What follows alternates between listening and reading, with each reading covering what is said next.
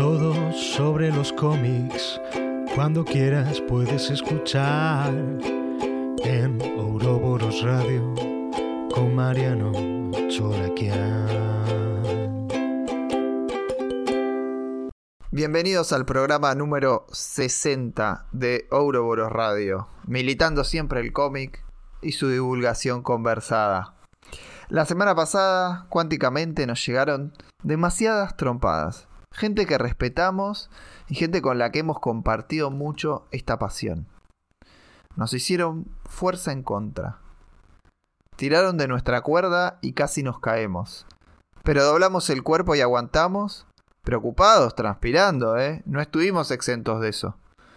Pero pasamos otro de los juegos del calamar, que supone el día a día de, de la vida, ¿no? De las relaciones humanas. Son muchos desafíos. Pero no vamos a dejar que nadie se quede con lo mejor de nosotros. Bienvenidos a Ouroboros Radio. Espero que les guste el nuevo formato.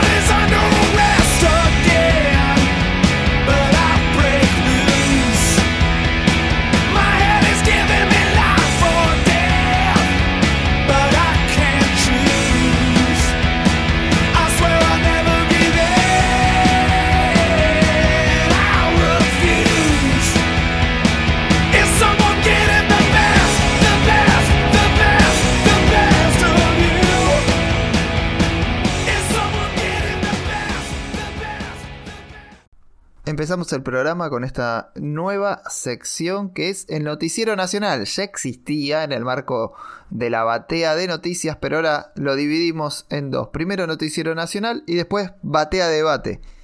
Esta semana, por la fecha que nos toca, vamos a tratar el tema de historieta sobre las Malvinas y sobre la guerra de Malvinas mm, más en particular. Vamos a hacer esta sección con Damián, que está aquí del otro lado de, de la línea, en el éter. ¿Cómo Bueno, andás? qué, qué lindo arrancar esta nueva etapa. Y es el tema de esta semana, que todos los años tenemos en esta fecha, que a pesar de que lo vemos a veces como distante la historieta, hay mucha historieta sobre Malvinas. Y eso es lo primero que te quería tirar. Eh, se suele pensar que no hay tanta historieta sobre Malvinas, sobre este tema que es como muy reciente, y la verdad que tenemos bastante. Pero para mí va por otro lado el tema que pa- parezca que no, no hay tanta historieta. Eh, ¿Por, lo por dónde te parece que va? Y lo que se ve es que hay poca historieta de, de Malvinas recuperada, o reeditada, o creaciones más recientes. Que vamos a ver que estás dándose un poquito vuelta a eso. Sí tenemos historieta de Malvinas apenas terminada la guerra prácticamente.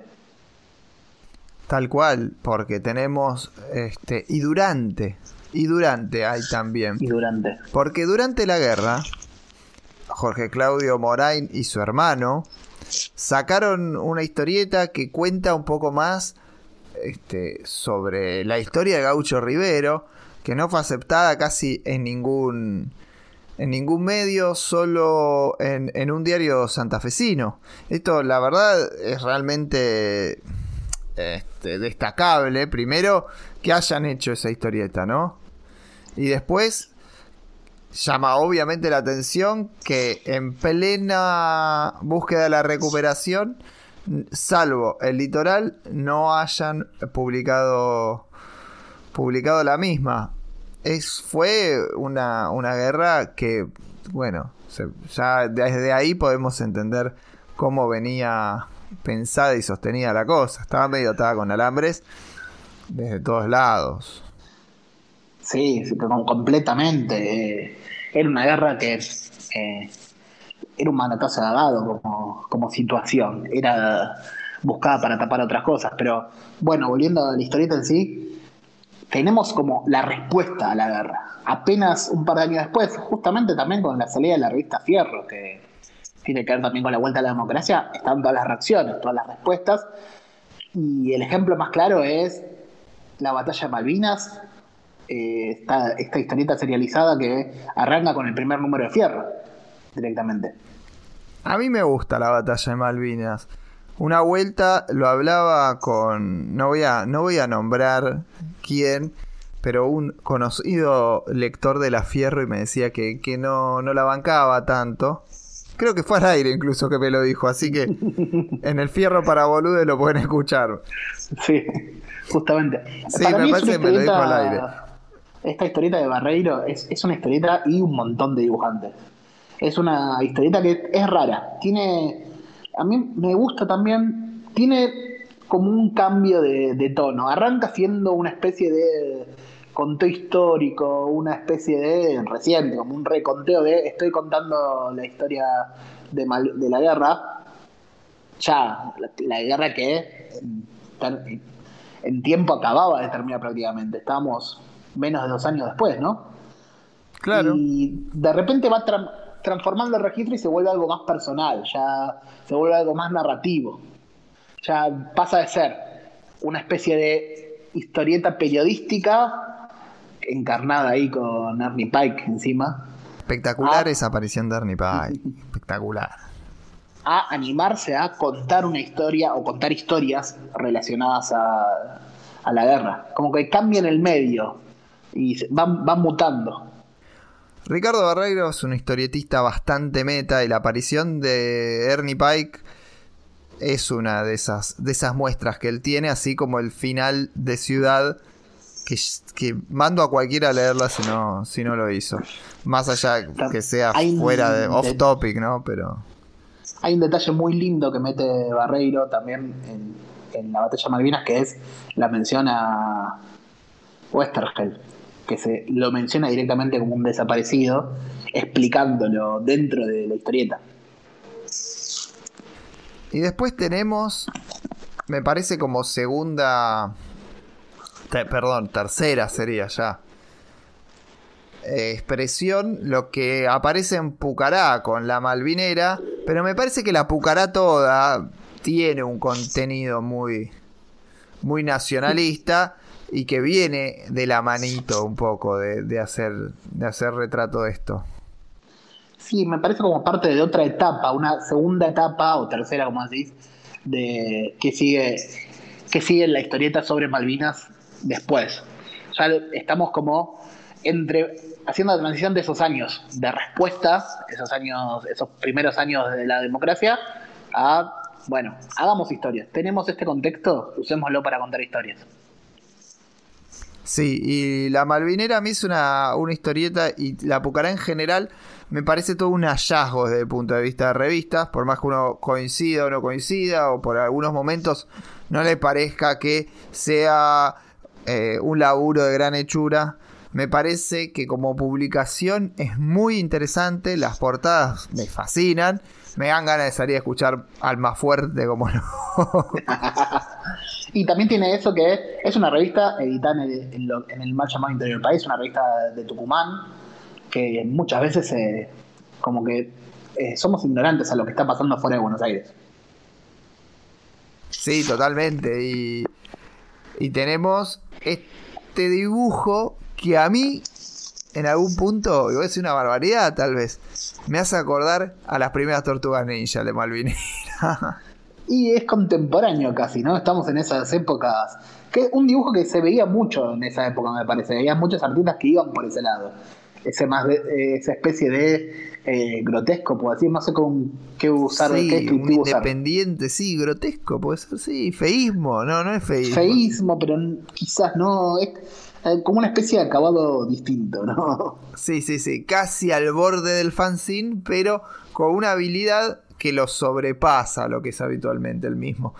Y después tenemos más adelante lo que... No sé cuál tenías vos, yo, yo iba a destacar una en particular y Dale, hagámoslo mezclado. Este, que son eh, a 15 años de Malvinas, que tenemos este, las historietas de Armando Fernández, que es tal vez el, el guionista que más laburó en materia de Malvinas.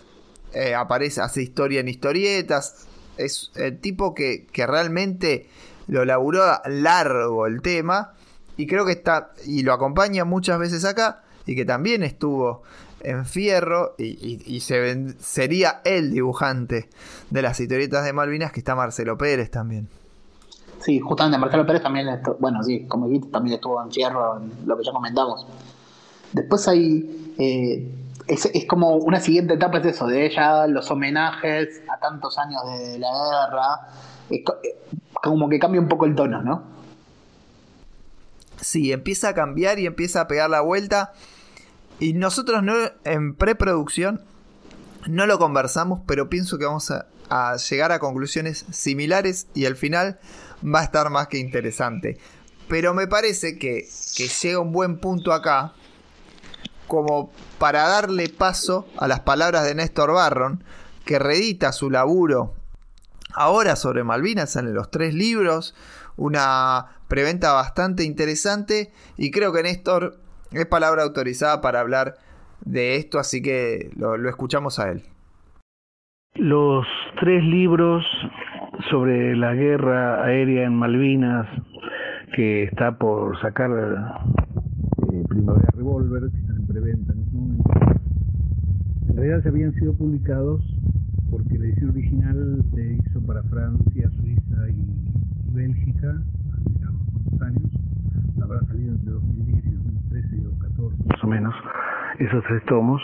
Eh, bah, después hubo otras ediciones en otros lugares del mundo. Y, eh, y aquí se hizo finalmente una edición también de los tres tomos, pero eh, exactamente igual a la francesa, es decir, un gran formato, tipo 30 por 20, la tapa dura, etcétera, etcétera. Una hermosa edición allá por 2015, eh, la hizo la editorial El Buen Libro, eh, pero lo único que tenía, digamos, era que justamente una, un- una edición de esas características tan bien hecha es cara, es cara. Así que un montón de gente no pudo acceder eh, a eso. Por eso ahora, además de que se cumplen los 40 años de- del inicio de la guerra y, bueno, los números redondos tienen algo este, para todo el mundo. Además de eso, eh, decidimos sacar los, eh, los tomos estos de Malvinas en una edición, podríamos decir, popular, de, de tamaño más chico y de tapa blanda, eh, para que, bueno, un montón de gente que quizás no pudo en su momento acceder a estos a estas historias, ahora probablemente pueda, ¿no? Porque la edición en tapa rus, en, la edición rústica en tapa blanda es, qué seis veces, cinco o seis veces más barata que una que una de estas de lujo, ¿no?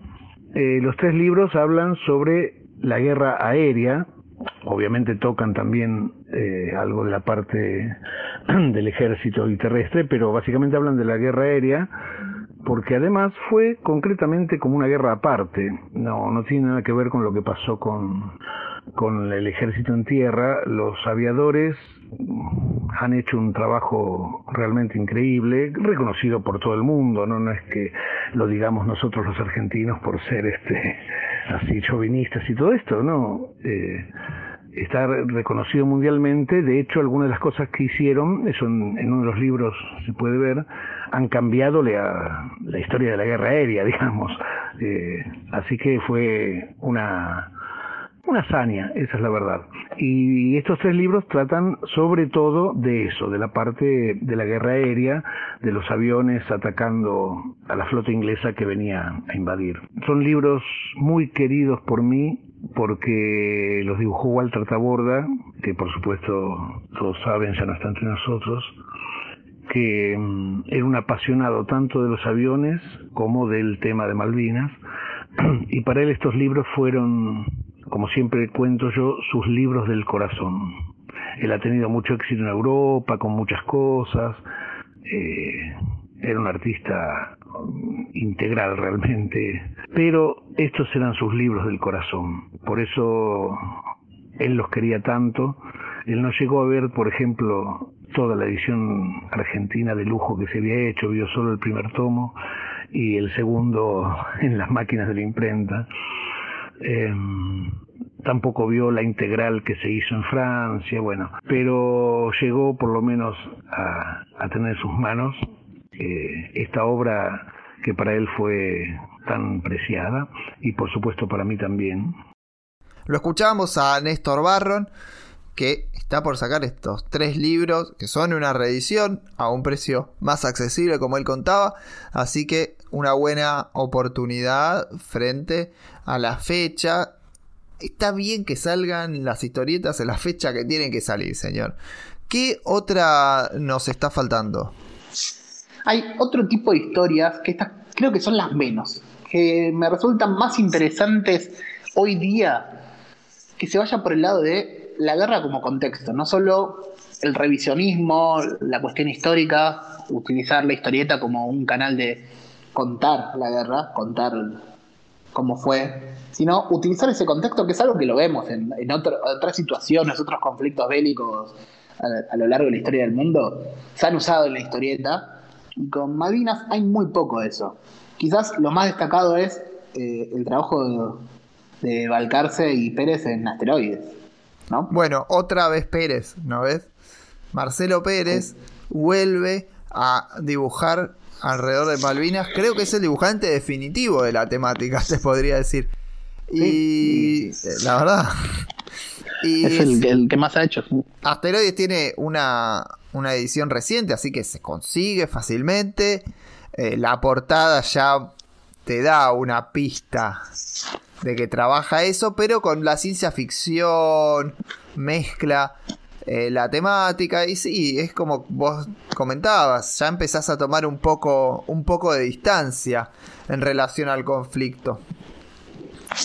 Y justamente eso que me parece que es como el, último, el, último paso dado hasta ahora. Ya el conflicto ya es un escenario posible. Como hay.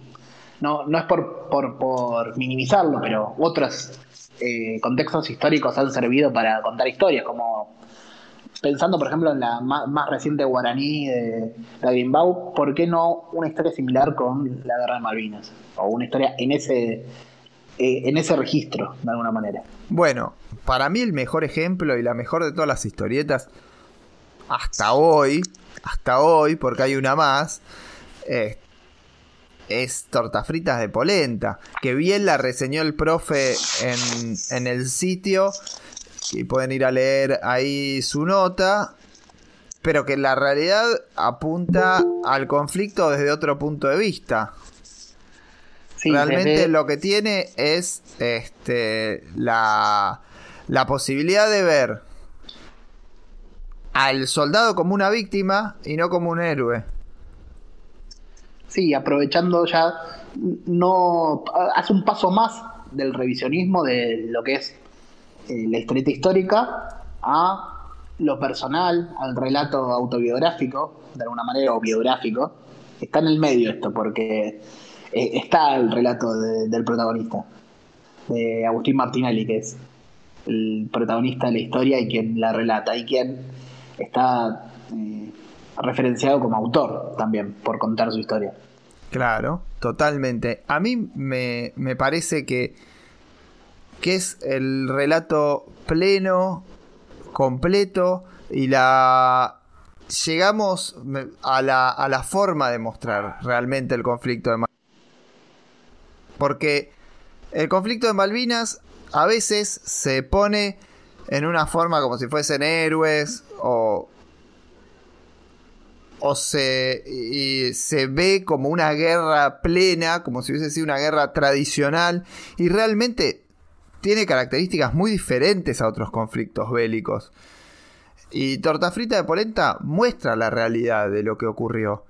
Y los soldados, lo reitero y lo voy a decir mil veces, para mí no son héroes, pero no porque no merezcan ese honor, sino porque yo los considero víctimas de un sistema político que los puso en ese conflicto bélico, no eran soldados profesionales y eso realmente hay que tenerlo en cuenta.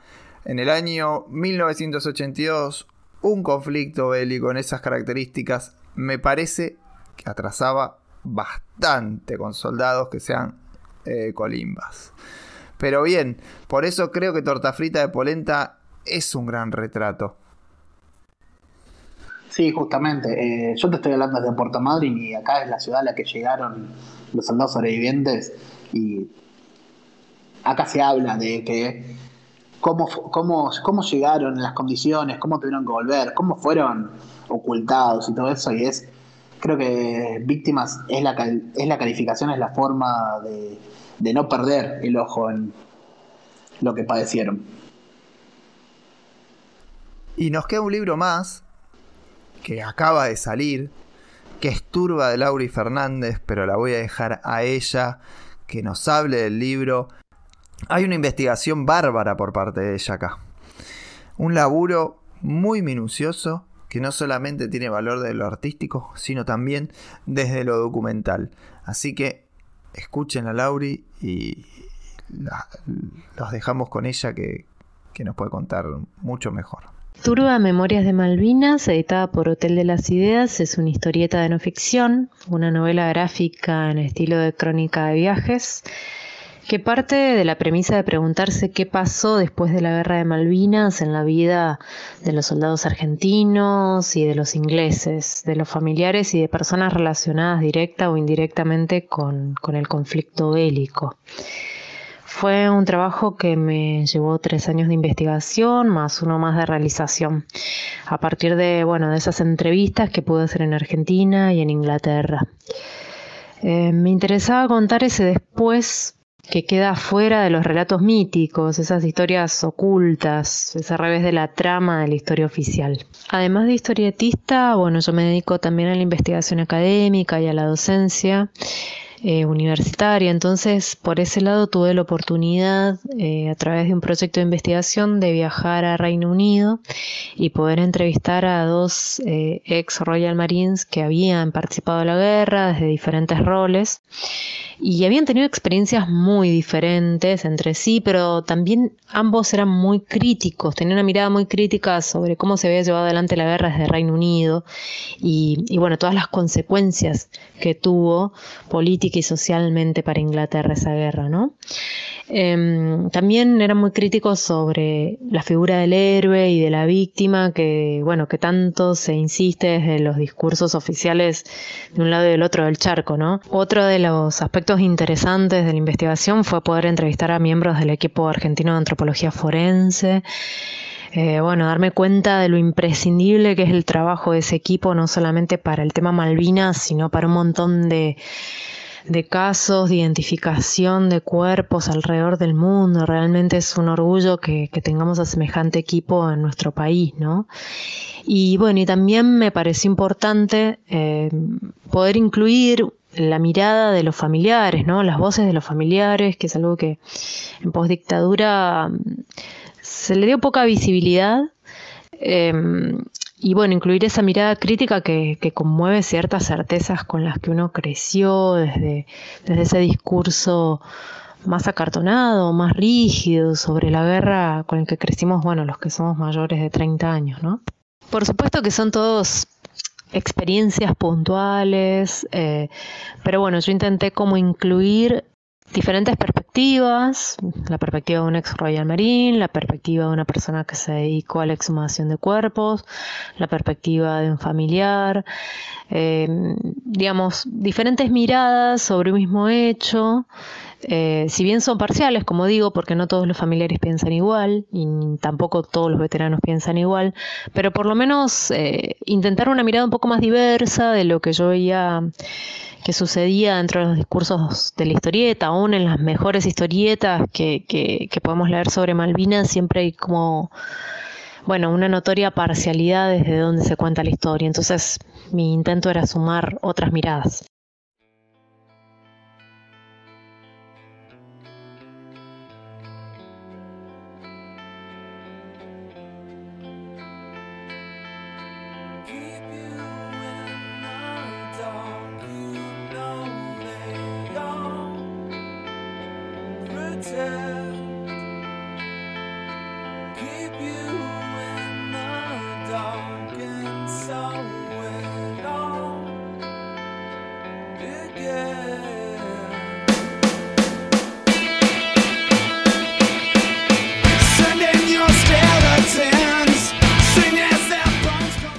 Y entramos a esta otra nueva sección, pero que es un poquito más refritadita, que es la batea de debate. En vez de hablar 800.000 temas, vamos a tratar, no lo aseguro, de concentrarnos solamente en uno por programa. Y en este caso, a partir de lo sucedido en la ceremonia de los premios Oscar, vamos a hablar de cachetazos en los cómics.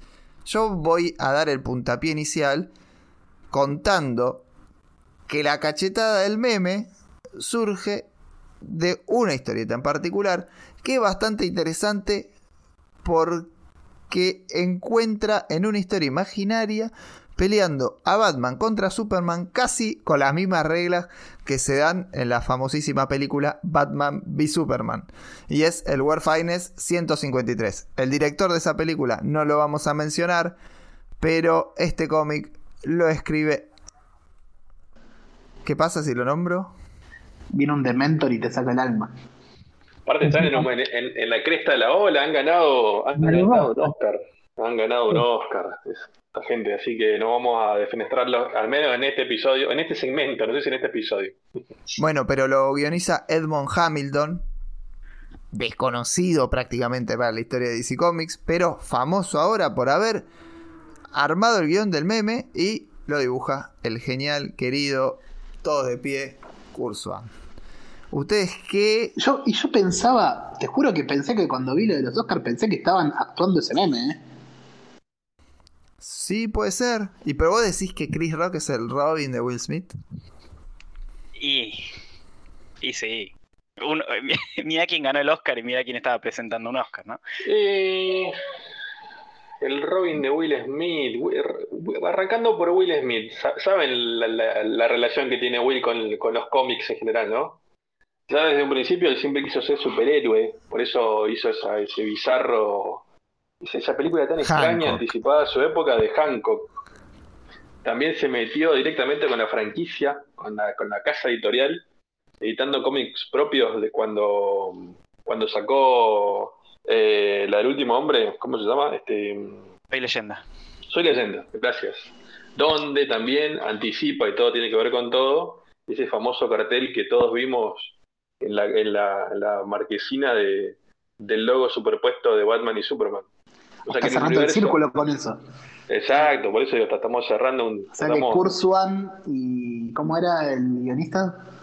Edmond Hamilton. Eh, tenemos Hamilton. Hamilton, lo- Vieron en el futuro esa película que sale de esa marquesina para. Eh, para lo que actuaron Para. Will Smith y Chris Rock, y de ahí viene la viñeta que se transformó en meme. Todo, y- tiene que ver con todo. Uy, Y esto- no, con- no contento Sí. con eso, hizo lobby durante Eso es lo más años. cuántico que comentamos hasta ahora en el programa. sí, creo que sí. Pero Una bien, esto es historia imaginaria, así que Batman no le dio la cachetada a Robin. Le habrá hecho otras cosas, pero una cachetada no. No, habrán dormido juntos, como se ve, es canon. Pero. Eso es canon. Eso es canon. Sí, y no es- sé si que la cachetada. Y no contento con eso, no dejó de hacer lobby por el tema de los superhéroes hasta que logró que le dieran a, a Deadshot, que también ganó un Oscar ese- esa película, a todo esto. Todo, todo eso por despecho de haber rechazado hacer de Neo en Matrix. Exactamente. Y ya había metido, se había metido en los cómics desde Dark Horse con la franquicia de de mm, Men in Black. Y no solo eso, y acá con esto cierro y le dejo a Tom- Thomas que tiene que hacer un. Te, te- tiro otro dato más. También está relacionado, produjo Wild Wild West, que es la razón por la que no existe. Superman de la, la Superman Lives que A iba a eso dirigir Kevin Smith. Sí. A eso iba. La Superman Lives cancelada de Nicolas Cage, que, que nos privaron de tanta magia. La araña gigante termina apareciendo en ese bodrio que es Wild Wild West. Aunque tuvo un lindo tema. eh, sacó una, una linda canción de, de esa película. No era tan mal cantante Will Smith, vas a decir vos. No, no, para nada. Lo banco mucho más. Como actor es un, un gran cantante.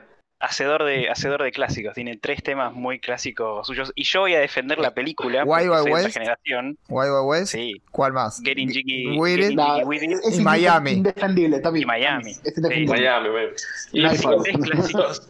Solo la perlita. No Me, está mal tampoco. me corro, me corro un poco de Will y me voy a Jada Pinkett Smith, eh, la otra persona en cuestión. Que Uy, no olvidemos. series que no ni vio olvido ni nadie. ni olvido ni perdón, se metió con ese proyecto nefasto que no sé cómo duró cuatro temporadas en Fox, Krypton. que se llamó, que se llamó no, nefasto dije, Eh, Gotham, Gotham, Gotham, nada más. Claro. Eh, para, para, yo quiero decir una cosa antes de que, de que, de que cuente yo mi cachetada marveliana.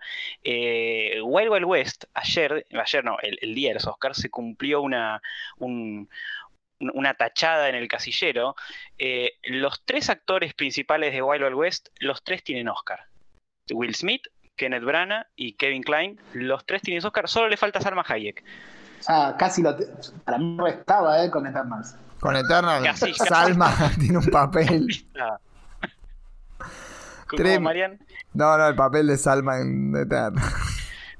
Papelito. Che, qué raro que Eternal no ganó ninguno.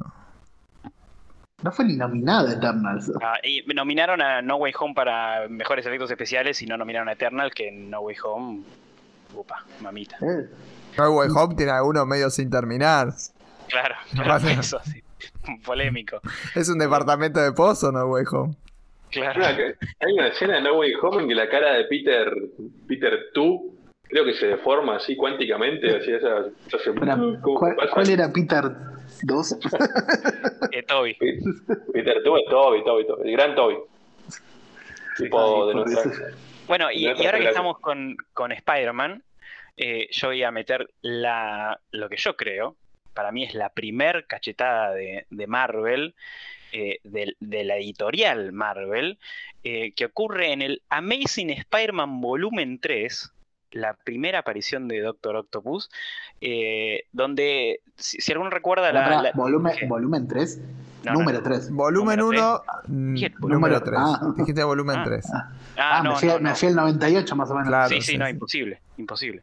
Eh, no, no, sí. Número uno, número uno, dale, otra vez, Tommy. Número, número tres, volumen uno.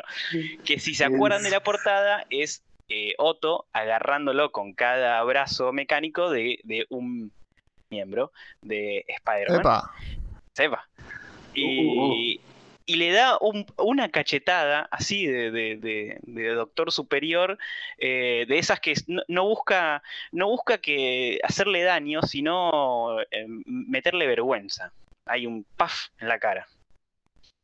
Esa es la Lo primera. lo re esperaba de Otto, ¿eh? Es como Otto y Spider-Man. eh, como diciéndole pendejo irreverente. Sí, sí, sí, sí, tal, tal, tal cual. No, no estás a mi nivel de científico capo ahí, un, un cortito ahí, Sí. rápido, toma. Como Batman a Robin y después denuncias por acoso infantil. Bueno, vos tenés en Superboy 75 de 1959, papá Kent lo tiene sobre la falda a Superboy y le está dando nalgadas a un Superboy ya a una edad que las nalgadas podrían llegar a gustarle más que no. Hoy lo hubiera cancelado, ¿eh? Y estaba en el rato No, ¿por qué? No, ¿por qué lo hubiesen cancelado? Hoy era una relación... 59. Sí, violencia infantil, No era, no tan nene, no era la- tan nene, era... Sí, el el, el castigo físico a, lo- a los infantes en los 50 no, está bastante de No moda. estaba mal visto, es cierto. Eh, no, pero acá, acá por ahí era consentido y Superboy tenía edad para prestar su consentimiento. Por lo menos lo que se ve en la su tapa padre. no es el padre. Es el. Uf. Es el. uh, andás a ver uh, qué es. Bueno, Ah, de- de- uh, van de corazón. Marta está bastante ofendida. Pero además, recordemos que eh, Superboy, eh, en su versión original, Superman no llega de bebé a la Tierra, ¿eh? ¿Cómo que no? Si a mí ¿No? Snyder me dijo que llegaba de bebé. No, no, llega, ¿Quién? llega hecho un, un, eh, un uh, poquito más, un Scott. poquito más grande. Arriba de Toddler casi, te diría. ¿Llega en el Sarmiento? No, hoy no sé si llegaría, pero... Este, no, no, ya llega con, con edad de, de esc- escolar y además lo van a buscar al orfanato y que se lo, se lo enchufan prácticamente. Así que Ah, lo eligieron. Se ha hecho un, un brat, dirían, ¿no? Así, No, un se lo entregan tipo adorable criatura. Viste que en adorable Da- criatura ese- va uno y dice, uh, le vamos a dar a boludo, le vamos a dar este. Bueno, más o menos así porque hacía quilombo Fueron rompía Mike. Packen fueron a buscar a Lubermensch. Dame ese, Lubermensch. Bueno, la alternativa era la rata de Stuart Little, así que está bien, le dieron el, el marciano y no la rata. Aguante Doctor House. Stuart. háblame verosímil, ¿no? Sí. Gran, gran saga, una de mis favoritas. Yo además Pero, ah, una- nunca la había visto y la primera que la vi dije, ¿cómo es esto? Le pregunté a mi hermano. No, no la entendí. Qué problemas. No la Y Mighty entendí. Mouse pu- pudo haber sido todo un éxito. ¿Por qué no Stuart? Aparte nos dio tanto. Pero bueno, sigamos, encarrilemos de vuelta en el tema de, de los, de los de las cachetadas.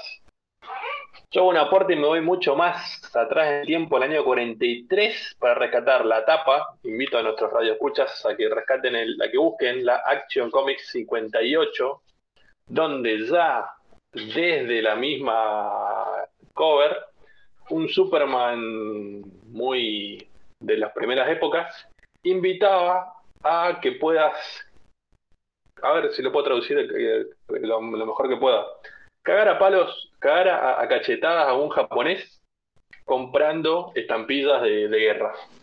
Básicamente eso. A la Seguimos. patria, pero Japón. ¿Cómo, cómo, Diego? Haga patria, pero un cachetazo en Japón. Exactamente. Ah, era, era, era esa época. Sí, Era- literalmente Slap, dice. slap. Literalmente slap, dice eso. Slap a Chap, Chapo, ¿no? Slap allá. slap allá. Es re Era un- marketinero, re Y marketinero. era un- Remerita. El- Ah, el ¿Nos hacemos ya- remeras? Ese, Oh, ese issue, ese issue lo van a subir a la, a la plataforma digital de DC o lo dejan afuera de las películas racistas de Disney. Eso nunca pasó. Así que para, para cierta- Se no- no- no que lo todo. así encontrar. Les Así recuerdo que, que- ya usar ese término ya en ese momento ya era un término ultra discriminatorio que o sea, abundaban en esa época. Un poquito, un poquito. Así que eh, te- cancelado, Clark.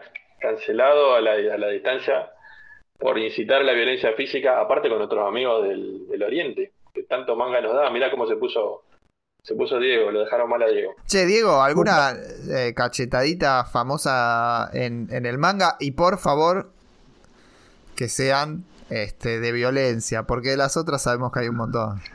Pero- El maestro Roshi para cancelar. ¿No es el 80-90% del manga hablar de cachetadas? ¿Sabes qué? Quise hacer la tarea y me puse a buscar. Y sí, la mayoría de las cachetadas son en el contexto de chistes subidos de tono, en comedias románticas.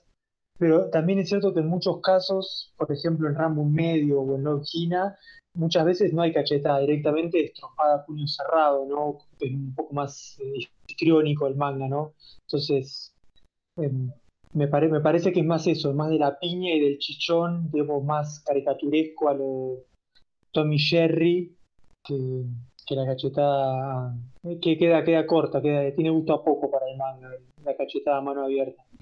Yo, yo me voy a anexar, eh, palabra que le encanta a Rusia, me voy a anexar a, lo de Diego y en el anime, en el anime, no me acuerdo eh, si está en el manga, hay un momento en la pelea de Goku Super Saiyajin recién transformado contra Freezer, que se, también se transformó meme, donde Goku levanta su derecha y le empieza a pegar unas cachetadas a Freezer de izquierda a derecha con las dos manos, que para mí esas son las cachetadas icónicas de, de Dragon Ball. Pero búsquenlo, búsquenlo en, en- en YouTube, Goku cachetada a Freezer y le sale el video de dos segundos de dándole izquierda, derecha, izquierda, derecha a Freezer. Al final No valía la pena ahí. Che, y yo lo que traigo son onomatopeyas de cachetadas. A mí me, me llama la atención la variedad que tenemos. Tenemos slap, que es por ahí la más evidente. Pero también hay una que creo que es la que escuché ayer, que es más smack. Smack. A mí me gusta el paf, seco. Paf. Esa es una buena cachetada. Paf, con una F o con dos. Con una. Bien, es- eso es, para mí se traduce en ubicate. Después está splat, donde hay cierta humedad. Eh, el, el- sí, el, el smack a mí es como que es, es muy yankee el smack. Como que no lo, no, no lo- engancho. El tema para otro día. Las onomatopeyas yankees. ¿Cómo escuchan cosas distintas los yankees? Sí. ¿no viste cómo se ríen? Se ríen, se ríen con H. Está WAC, que lleva H. Es otra. Está WAP, que es más un revés. Hay, hay una buena variedad de, de onomatopeyas alrededor de cachetadas. Ayer, claramente, para mí fue un, un smack. Eh, tuvo un poquito de ubicate, ¿eh? tuvo un poquito de puff. Eh, más puff. si Lo tiene tanto ruido, si tiene tanto ruido es que fue, fue, fue una, una, una muy buena cachetada. Una de las Eh, cachetadas, sí. Porque, porque se sintió, se sintió ahí en el micrófono ahí, ¡pa! Listo. A guardar. Y Tommy, para mí, contame ahora, hay, creo que faltan dos importantes, pero la cachetada más importante a nivel argumental de la historia de Marvel. A eso iba Sí, a ir argumental, porque Sí, es sí. contrafáctico. Es, es un red con la importancia. Eh, yo, yo siempre tengo un- una discusión ahí en donde en, en los mismos issues. Bueno, pará, vamos a hablar del primero de la de qué cachetada es, pero ya se imaginan. eh, en, en 1981 sale la- el, el momento más recordado de, de Hank Pym, eh, donde le pega. la razón por la que se sigue hablando de Hank Pym. Más o menos, ¿no? sí, sí, sí. Es, es, su- es su antes Es la característica que define al personaje. desde Es ahí. casi el tío Ben de Hank Pym, es, la, es esta cachetada. Tipo, eh, es, es tremendo lo que generó. eh, en Avengers, escrito por, por Shooter y, dibujado por Ojal, eh, es clave esta, dupla porque ahí está detrás la historia de qué, pasó en realidad. Eh, le mete la cachetada Hank a, Janet y a eso iba. En los números siguientes hay como un tema de no les digas a los Avengers que te pegué, eh, eh, maquillate y ella está con el ojo morado. Entonces, eh, ya sabían que estaba, que había quedado mal Hank. Además de que ya venía muy mal el personaje. Pero sí, después se armó toda una historia detrás de eso y, fue medio redconcito. Claro, pero al, al inicio no era efectivamente lo que quería mostrar. Fue un, un problema este, de coordinación entre, entre dibujante, guionista. Hubo un quilombo ahí. No era la intención real.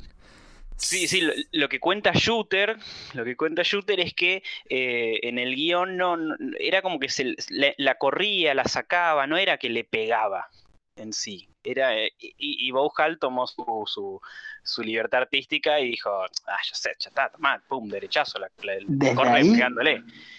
Y, Desde ahí es cancelado Hank Pym. Sí, Tanto sí, en los. Avengers, a nivel historia, es cancelado. Lo que hoy, hoy llamaríamos cancelado. Y también para el personaje futuro. Hoy el, el Ant-Man del cine no es Pym y para mí es por eso. Es Pym, hay que limitar al personaje, hay que ponerlo en otro lugar porque si lo ponemos de protagonista no, no, no podemos escapar a ese evento. Sí, Y en un. eh, y aún se lo dieron, aparte de Hampin, el actor también tiene un, un historial un poco turbio en ese sentido. Pero es cierto, ¿eh? Hank nunca se pudo recuperar de, de esa mancha. No, no, no hubo redención posible. Eh, Al punto sí, que en, Ultimate la- fueron, lo llevaron mucho más allá todavía. Lo hicieron Ultimate Slapper. Sí, en, en- en Ultimate es tipo más extremo todavía, pero, pero el personaje como que en una idea, eh, eh, de una manera renació de, de- de esto porque su importancia ahora se basa o gira en torno a, a la cacheteada y en el trauma o en, el, en, en la superación de, de ese, de ese evento tan drástico en la vida de Hank y, y con su relación con los dos Avengers. En, en Secret Empire se usó mucho eh, el Hank villano con Ultron. eh, Sí. es- Es que el Hank villano es una consecuencia. Claro, claro, claro, por eso. no- es que en ningún momento se borró o se decidió retconear, no, tipo, no, Sí. no pasó. No, no, se Hay, una- para, un intento de redención ya desde el principio, desde el momento que lo sacan de la primera fila y lo ponen como el personaje secundario en West Coast Avengers, en todos los papeles que tuvo durante los 80 hasta los 90. Pero por más redenciones que le hagan, eh, lo sigue marcando el personaje. Es como el alcohol en Tony. Pero siguiendo con esto, est- esto fue el Avengers 213. Eh, en el Avengers 217 hay otra cachetada muy fuerte donde Hank se encuentra eh, envuelto en el medio, pero esta vez es al revés. Es eh, Tristar, que, es un, personaje que le, que falta un brazo. Hank la intenta como, como ayudar y- y- darle un brazo robótico muy a lo Hank, y el, y el brazo como que se descontrola y el mismo brazo robótico, pa, le pega una cachetada ahí a una, una especie de justicia poética eh, al, muy poco tiempo y es Hank el que recibe una cachetada y no va a ser la última que recibe. Bueno, bien merecido igual. Merecido, cancelado Hamping. Sí, definitivamente. Roberto aparte, es, Cancellation ya lo terminó el camino. No es el, nunca fue el mejor Andon tampoco, así que. Nació que cancelado. Igual. Sí, es un personaje más que interesante, Han Pym. Genera un montón de historias. Quiero decir, cancelado o no, es al un ser humano convertido en superhéroe, pero que no es perfecto. Para la narrativa Marvel es un gran personaje, me parece. Sí, e- e incluso la historia, que haya salido también un poco de casualidad y todo, como contó Tommy, pero eh, enriquece ese tipo de historias, es interesante también. O sea, es un superhéroe que le está pegando a, la pareja. O sea, ese tipo de historias, eh, que todo lo que se puede contar y todo lo que se puede discutir sobre eso, y lo mismo que, hicieron los guionistas y los dibujantes en ese momento de eh, no retconearlo, sino que no salga que no salga limpio de eso, no hacerse los boludos y todo eso. A eso me refiero. Y, ahí antes de pasar a la, a la, final eh, cacheteada de, de Hank. No, la voy a contar ahora, la voy a contar ahora. Porque, porque así terminamos con Hank y, y le, le, ah, le pegamos, valga la redundancia, a otro personaje. Eh, después, mucho tiempo después, en el Mighty Avengers, Mighty Avengers 36, escrito por Slot, que estaba ahí El, el escribiendo grupo que lideraba Hank, ya. el grupo que lideraba Hank haciendo de, de Yellow Jacket, creo que era con el traje, traje distinto. Eh, ¿No era bueno, ahí? Ah, es verdad, era de WAP. Sí, ya tenía el nombre en honor a, en honor a Janet, que estaba, estaba muerta ya en este momento, o desaparecida, una de esas cosas de que sí que no. Eh, se pone el traje de Wasp, lidera a estos, estos Mighty Avengers. Eh, todas las, reacciones con los otros miembros siempre es de, complicado. Y Yocasta es una de las que está en el, grupo y aparece, obviamente aparece Ultron. Y, en uno de los momentos ahí álgidos de, una discusión, Jocasta es la que también le da un derechazo en una splash page casi. eh, eh, ella sola dándole el derechazo y ahí de vuelta Jocasta que es más o menos Janet pero no es Janet eh, devolviéndosela a, un Hank ahí en, el, en un momento frágil Es como que el candidato inicial dio vía libre a los autores para. Hank es el personaje que lo podemos hacer mierda como quisieran. Eh, con, en su versión Ultimate, en su versión del universo tradicional, todo. Eh, se presta. Lo podemos llevar al barro más profundo, ya. Eh, ya estaba cancelado, total. Sí, versátiles. Versátiles, se puede hacer cualquier cosa. Hasta desde el intento de, de- de- de sacarlo de vuelta, de traerlo de vuelta a la luz, eh, hasta el sacrificio y volverlo a poner al héroe, o, o seguirle, seguirle dando de duro. Y ¿Vos pensás que estuvieron, cuando fue el tema Secret Invasion, que estuvieron a punto de hacer que el cacheteador sea un Skrull? Para mí lo deben haber recontra pensado, pero era mucho tiempo atrás, era mucho quilombo y dijeron, no, le, le sacamos esta parte clave al personaje y como que eh, eh, sería Sí, un, era- un retcon mentiroso porque... Sí, un red con nivel Parallax. Sí, sí, sí, sí, exactamente, sí, sí, es, es- es lo- lo- el parallax de extraterrestre de los Skrull. Pero no, sí, pero se les debe haber recontra ocurrido. Y tenemos algunas eh, más eh, kinky, tal vez discutibles. Este. Cachetadas en, las pompis. ¿Cuentan? Claro, que sí. Yo rescato una, no sé si tenías alguna para, mencionar. El siempre polémico hijo de Darkseid, el- el mejor hijo de Darkseid, Orión, en un, uno de los runs recientes de, de, de Wonder Woman, donde lo hacen aparecer ahora post 52 con esta Wonder Woman que había presentado a que era muy distinta de todas la- la- las que conocíamos antes, que aparecía en dupla con Superman, que estaba que estaba en pareja incluso con Superman. Hay un número en que Orión le da un, un- una nalgada, no sé si cuenta exactamente como cachetada, porque no es en la mejilla, sino más bien en sus partes En la mejilla. nobles. No, chica. Exacto, no en otra mejilla. Dio la otra mejilla, se puede decir. En- Y además en hace Marvel- slap. Y es un slap, un gran Ah, ahí, slap. ahí yo diría más un smack. No, ahí dice slap. en- estaba viendo que en el que yo tengo. ¿Era también- Wedon? ¿O era el.? Era- Mm, No sé quién era. No, no. No, no, no, no. El, No, no, que, el que estaba disfrazado de Orion. No, pobre, pobre, hay un... No sé, al final nunca se... Hay que, habría que preguntarle a Cyborg, no estaba ahí, pero seguramente te va a decir, Seguro, te- lo- seguro, te lo si fuera. Cyborg, decía que era Wedon. Para él, Sí, sí. todo es Wedon.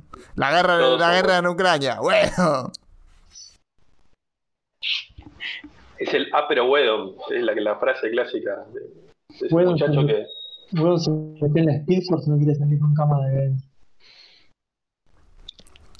Eh, Creo que ahora en los Oscars recordó con, el- con, el, con el Oscar este robado a, a Justice League, recordó Cyborg a, a no a Whedon, sino a Walter Hamada de vuelta. No sé si lo vieron, pero se, le dedicó un, un mensajito. Puede, podría soltar, podría soltar. Como lo soltaron a Cyborg. ¿Cómo lo soltaron? Exactamente. Yo tenía para rescatar algunas, a- de, a- de, mm, ya que estamos, ya que, lo- ya que lo mencionamos a, a este querido personaje, a, de Superman, tanto recibiendo como, como dando. No, no, no me iba de ahí. Rescato primero algunas cacheteadas a figuras históricas, a figuras presidenciales. Me voy al Action 283 de 1961 con guiones de Robert Bernstein y dibujos de Kurt Swan, donde en una historia imaginaria de vuelta, cuando no, Superman se da el lujo de cachetear no solamente al presidente de Estados Unidos, sino al premier de la Unión Soviética, a Nikita Khrushchev, en una secuencia inigualable donde en una sucesión de, cuadritos cachetea una y otra vez a los líderes mundiales de las dos potencias que bueno, por cuestiones de plot estaban tratando de tomar la tierra, como Can y Kodos. Pero no deja de ser un Acorde con el momento también. acorde con el momento, exactamente. Hoy tendría que ser otro tipo de cacheteo. Y no sé si, si, si le ¿Por qué darían no? los ¿Por qué, no se puede, ¿Por qué no se puede resolver a cachetazo a, a Smack y a Flap? Aparte hay torneo de cachetazos ahora, así que Sí, se señor. Sí, Se señor. puede hacer un torneo superheroico de cachetazos. Che, y Claro, hay sí, pero un par que tenías que quiero que me los cuentes que no se, no se puede terminar esta sección sin que los traigas a colación, que es el de Lobo y el de la Legión. Esos dos los necesito. Exacto, bueno, ese es uno que Clark eh, da. Pero Clark también recibe. Pasamos antes de llegar al de la Legión. Clark recibe de Lana un acomodate muy lindo en una historia con guion de John Byrne, Byrne, de Tommy, por favor, si haces el. Byrne. Byrne. Bern, Eh, lo más fácil del bien, mundo. En la Superman 45, Lala le pone un acomodate glorioso eh, que quedará para, para la historia y Clark se lo tiene que comer musarela, musarela porque estaba comportándose como un, como un nabo. El día que hagamos, escúchame, el día que hagamos el especial de John Byrne va a ir eh, el tema homónimo que es de, de Deep Purple. Sí o sí, tiene que ir. Por favor. Igual, ahí, Pero- esto, cuando mencionás esto y la relación de la de Lana y Clark, en el- la Lana y el Clark de, de Byrne, eh, es re para. Es una relación re complicada, es re para caso de estudio. Bueno, Para eh, ejemplo. John Byrne en, en. Fantastic Four hace exactamente lo mismo y también hay una cachetada de Reed Richards a su eh, escrita y dibujada por Byrne. No, no hubo errores ahí. No. Acá, acá la, la careteó un poco más Byrne. Pero igual porque- Zula estaba pidiendo cerrar.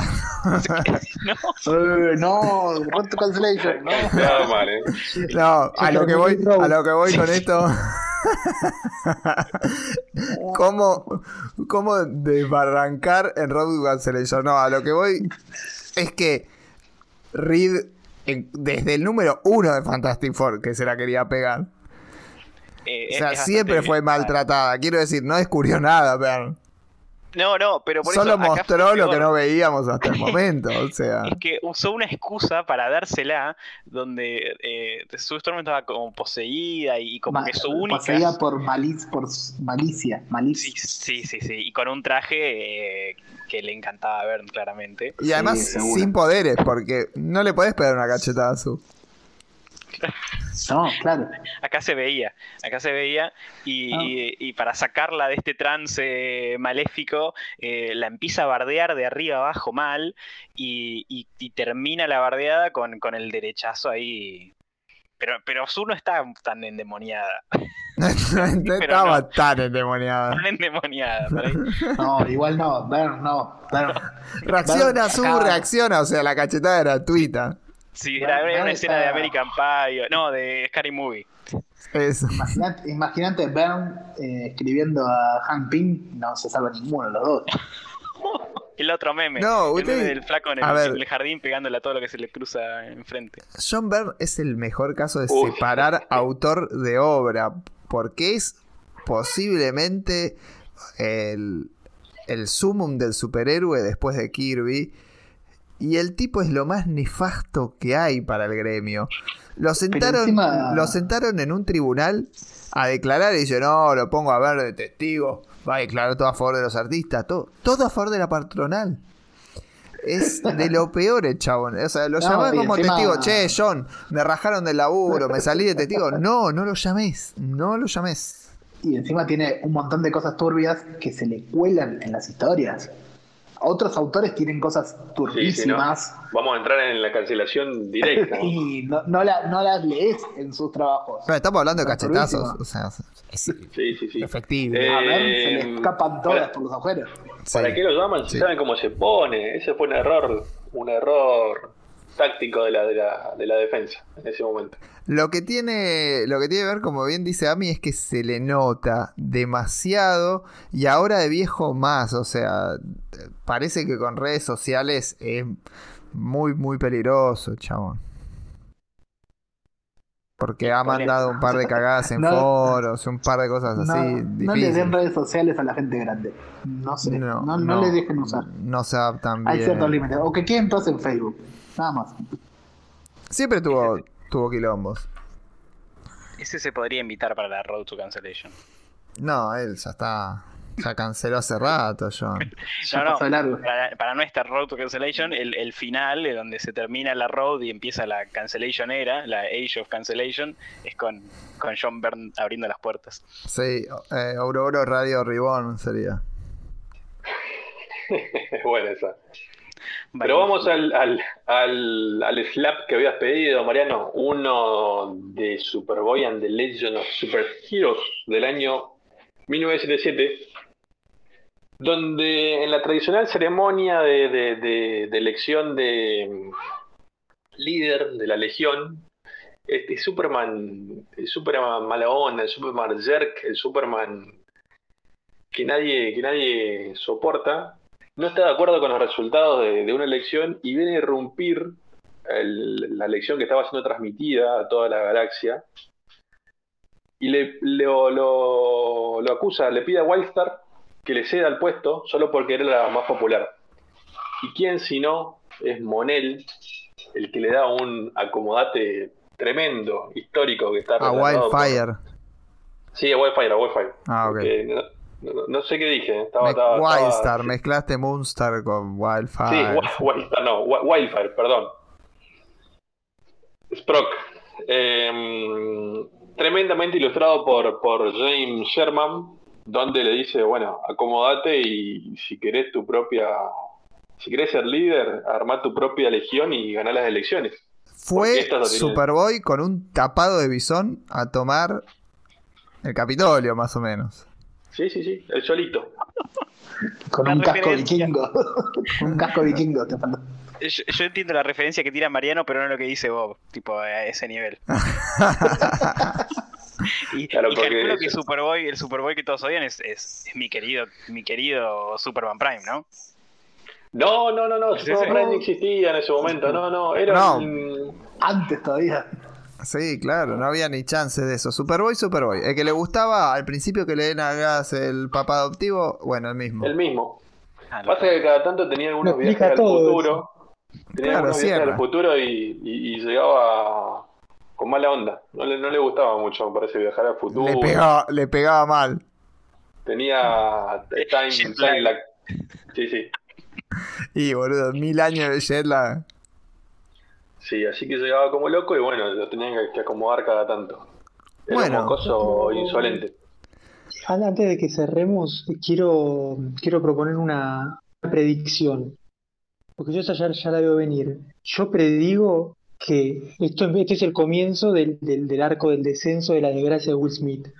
Lo van a frizar un par de años, va a volver con una entrevista en Oprah, donde se va a quebrar y va a llorar, eh, ahí empieza la redención, y vuelve a Hollywood haciendo de superhéroe, como Robert Downey Jr. Haciendo de Hunting, por ejemplo. Pero perfectamente, perfectamente posible.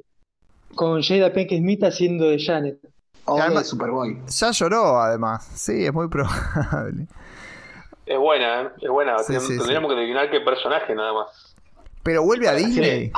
Haciendo Para la. Tom Para mí, para No mí para eso, Marvel. eso es para DC. DC, eh. eso es para DC. DC, Claro. DC tira la caña y, y atrapa Dark, a Smith. Dark and Gritty de ese.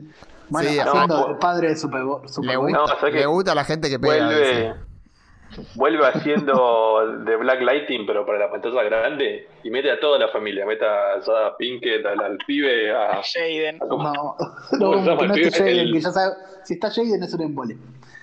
el pibe, la nena, mete a todos, total. Black Lighting El, está para, para el familia. Karate Kid. Exacto. Exacto, es el Karate Kid que no fue. El único que no vas a ver en el reboot de, de Netflix. El Karate Kid y el Shang-Chi fallido. Y te saca, te saca ahí unos, unos outsiders super CJW, no, no sé. Me ¿eh? gustaría, me gustaría Jefferson. Pierce, porque lo que tiene es, te puede dejar un par de frasecitas de autoayuda en el aire, eh, como para, para motivarte, para motivar al pibe del, del barrio que no puede salir, este, te puede, te puede dejar esas frasecitas, porque recordemos Ese, que I es- am a vessel of love. Algo así. todas esas frases que, que se han generado a partir de las películas esta de Will Smith, donde él, bueno, vivía en la calle y de golpe de asesor financiero se convierte en millonario y eso motiva mucho a la gente. Este, pobre Pinola con el tatuaje, se lo debe estar queriendo sacar ahora. ¿Cómo te vas a tatuar a Will Smith, no? Sí, a, a lo sumo tatuate lo de príncipe del rap. Claro. Es como la- esa gente que se tatuó a Daniel Targaryen, ya lo habíamos, lo habíamos mencionado. Uh, qué complicado. Y sí. Qué Hay que esperar que termine siempre la serie y la película. Hay que esperar. Sí. Bueno, vamos a tatuarnos al Punisher. Que están esperando si nos hacemos al Punisher todos juntos en el pecho. Dale, Acá, pero al- Pero el, me voy a era, al, al era Frank Castle. Cancellation.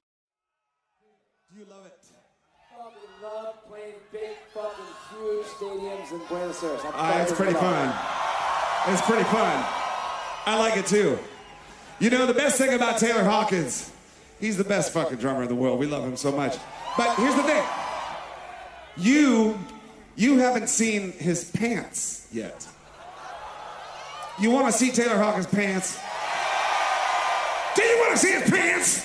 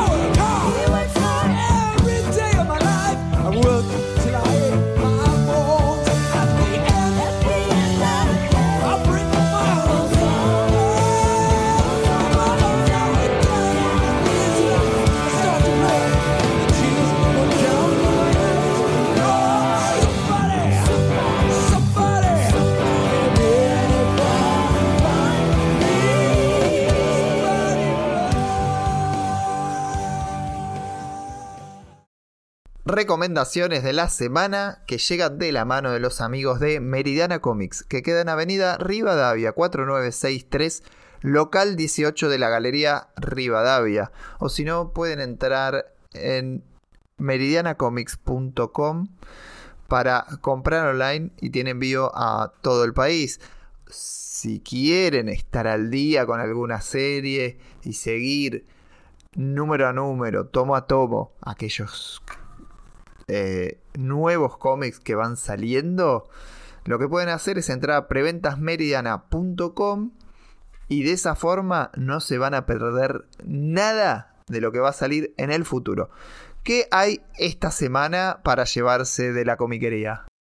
A pesar de que hace unos años Grant Morrison afirmó que su mediocre y olvidable paso por Green Lantern iba a ser su despedida de la editorial, tan solo unos meses después sorprendió con una propuesta por demás innovadora, Superman and the Authority, mezclando dos conceptos que en principio parecen totalmente contrapuestos. Por un lado tenemos a la figura de Superman, el Boy Scout que representa lo- lo- los valores más tradicionales de la sociedad, alineado a los poderes que gobiernan y siempre dispuesto a hacer el bien. Y por el otro lado, a The Authority, esa creación que alguna, de mm, Wildstorm, que alguna vez supo derrocar gobiernos y ir en contra de todo lo que establece la, la sociedad y los valores tradicionales, parecían un combo bastante difícil de, cuajar. Aún así, la propuesta era mezclarlos y lanzar un, un equipo liderado por Superman en un estado mucho más distinto al que conocemos, un Superman más viejo, más aguerrido, más acostumbrado a liderar equipos y no tanto ir al frente de combate.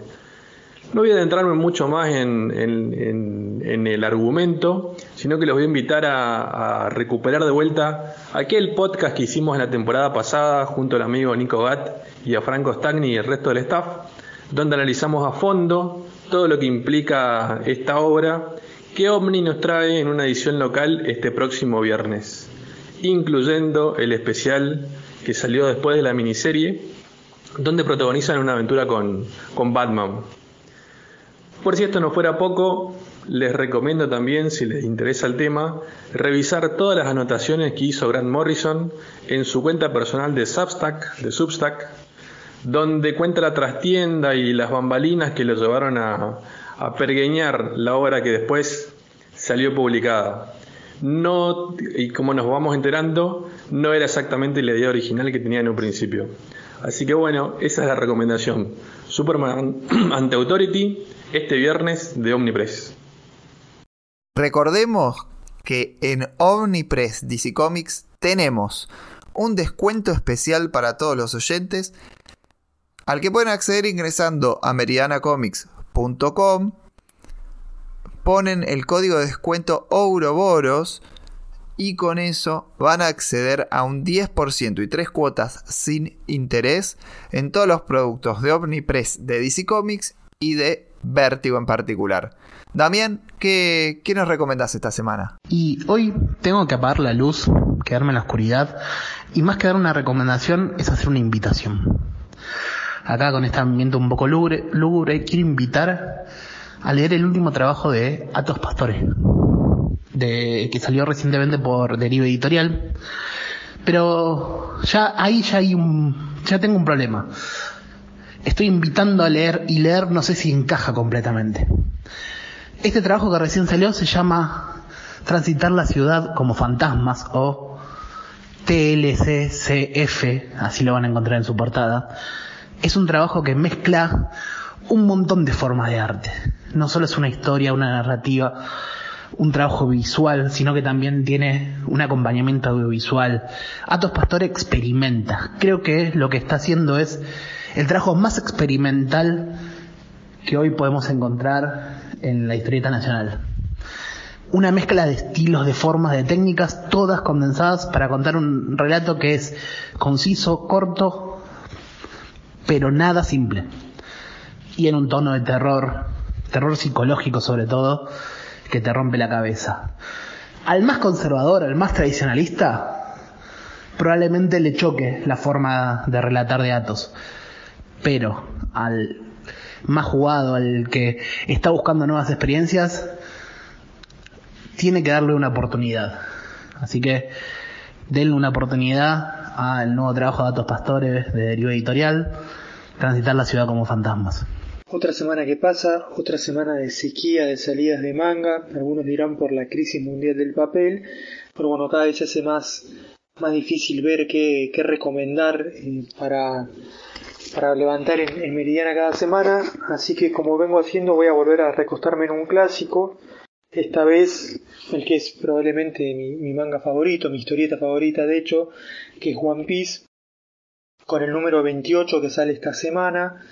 Eh, Ibrea viene de número 28, es más o menos la mitad de Skypiea, que es, además mi arco favorito de, la serie y un arco que, si bien los fans medio que reniegan, eh, a veces eh, con los desarrollos de, que está pasando ahora en, en la serie, para los que estén al día, se ha, se ha vuelto como un, un arco clave para entender la, el gran, la gran historia digamos, la, historia mayor que, que agarra toda la serie.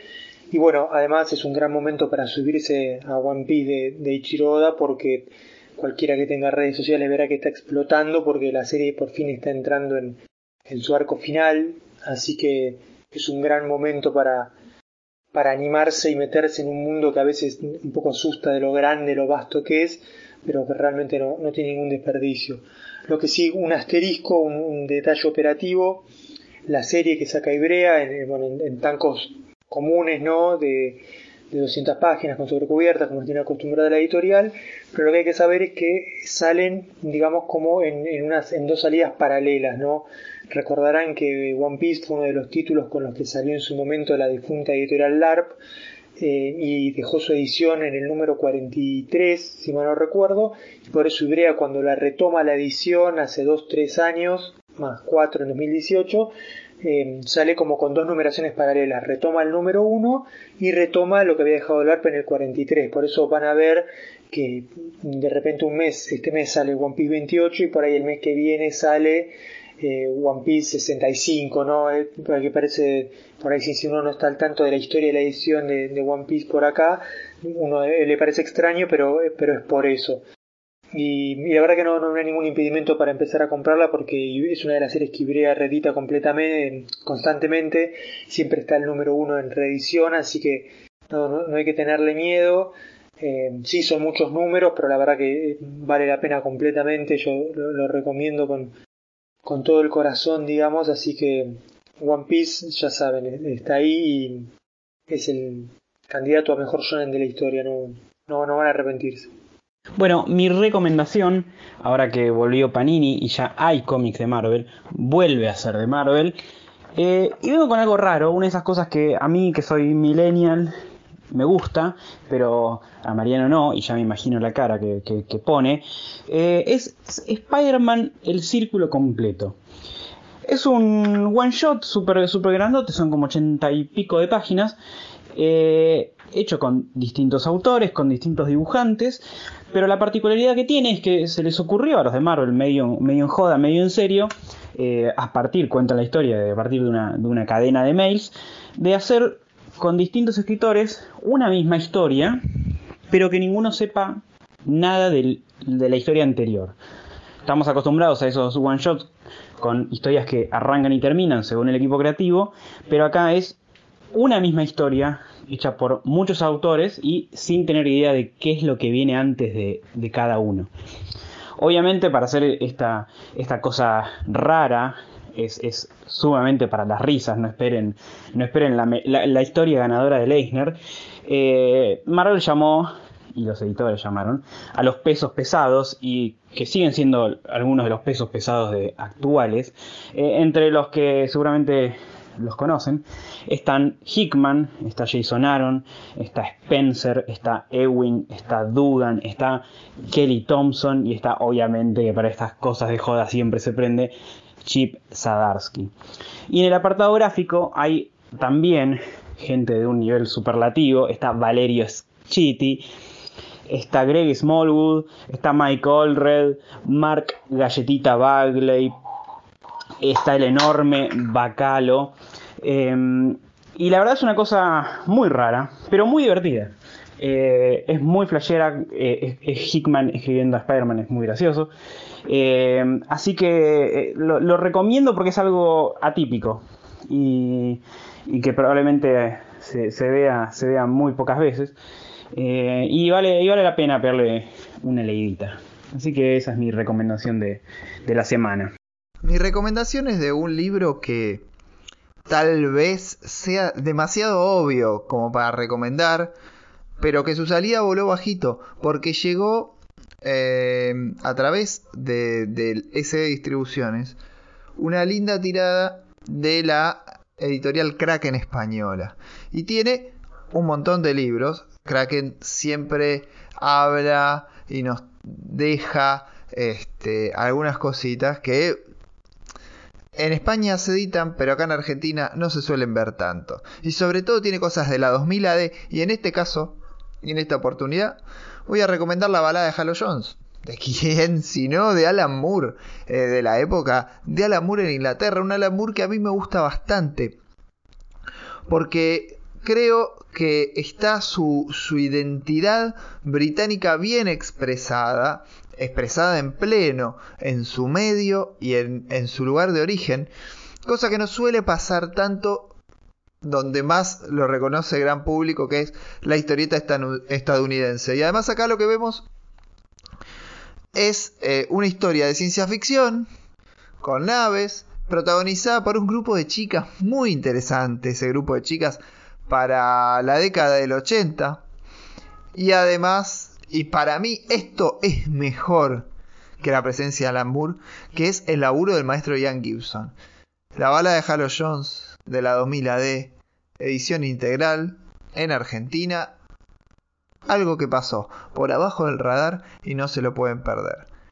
Todo esto es lo que pueden ir a buscar ya mismo a Meridiana Comics, que queda en Avenida Rivadavia 4963, local 18 de la Galería Rivadavia en el barrio de Caballito. O si no entran a meridianacomics.com, compran online, tienen envío a todo el país y si quieren estar al día, preventasmeridiana.com. No se olviden que tenemos un 10% de descuento y 3 cuotas sin interés en todo lo que sea Omnipress, de DC y Vértigo. Así que a meterse a la página. Seguimos con el programa.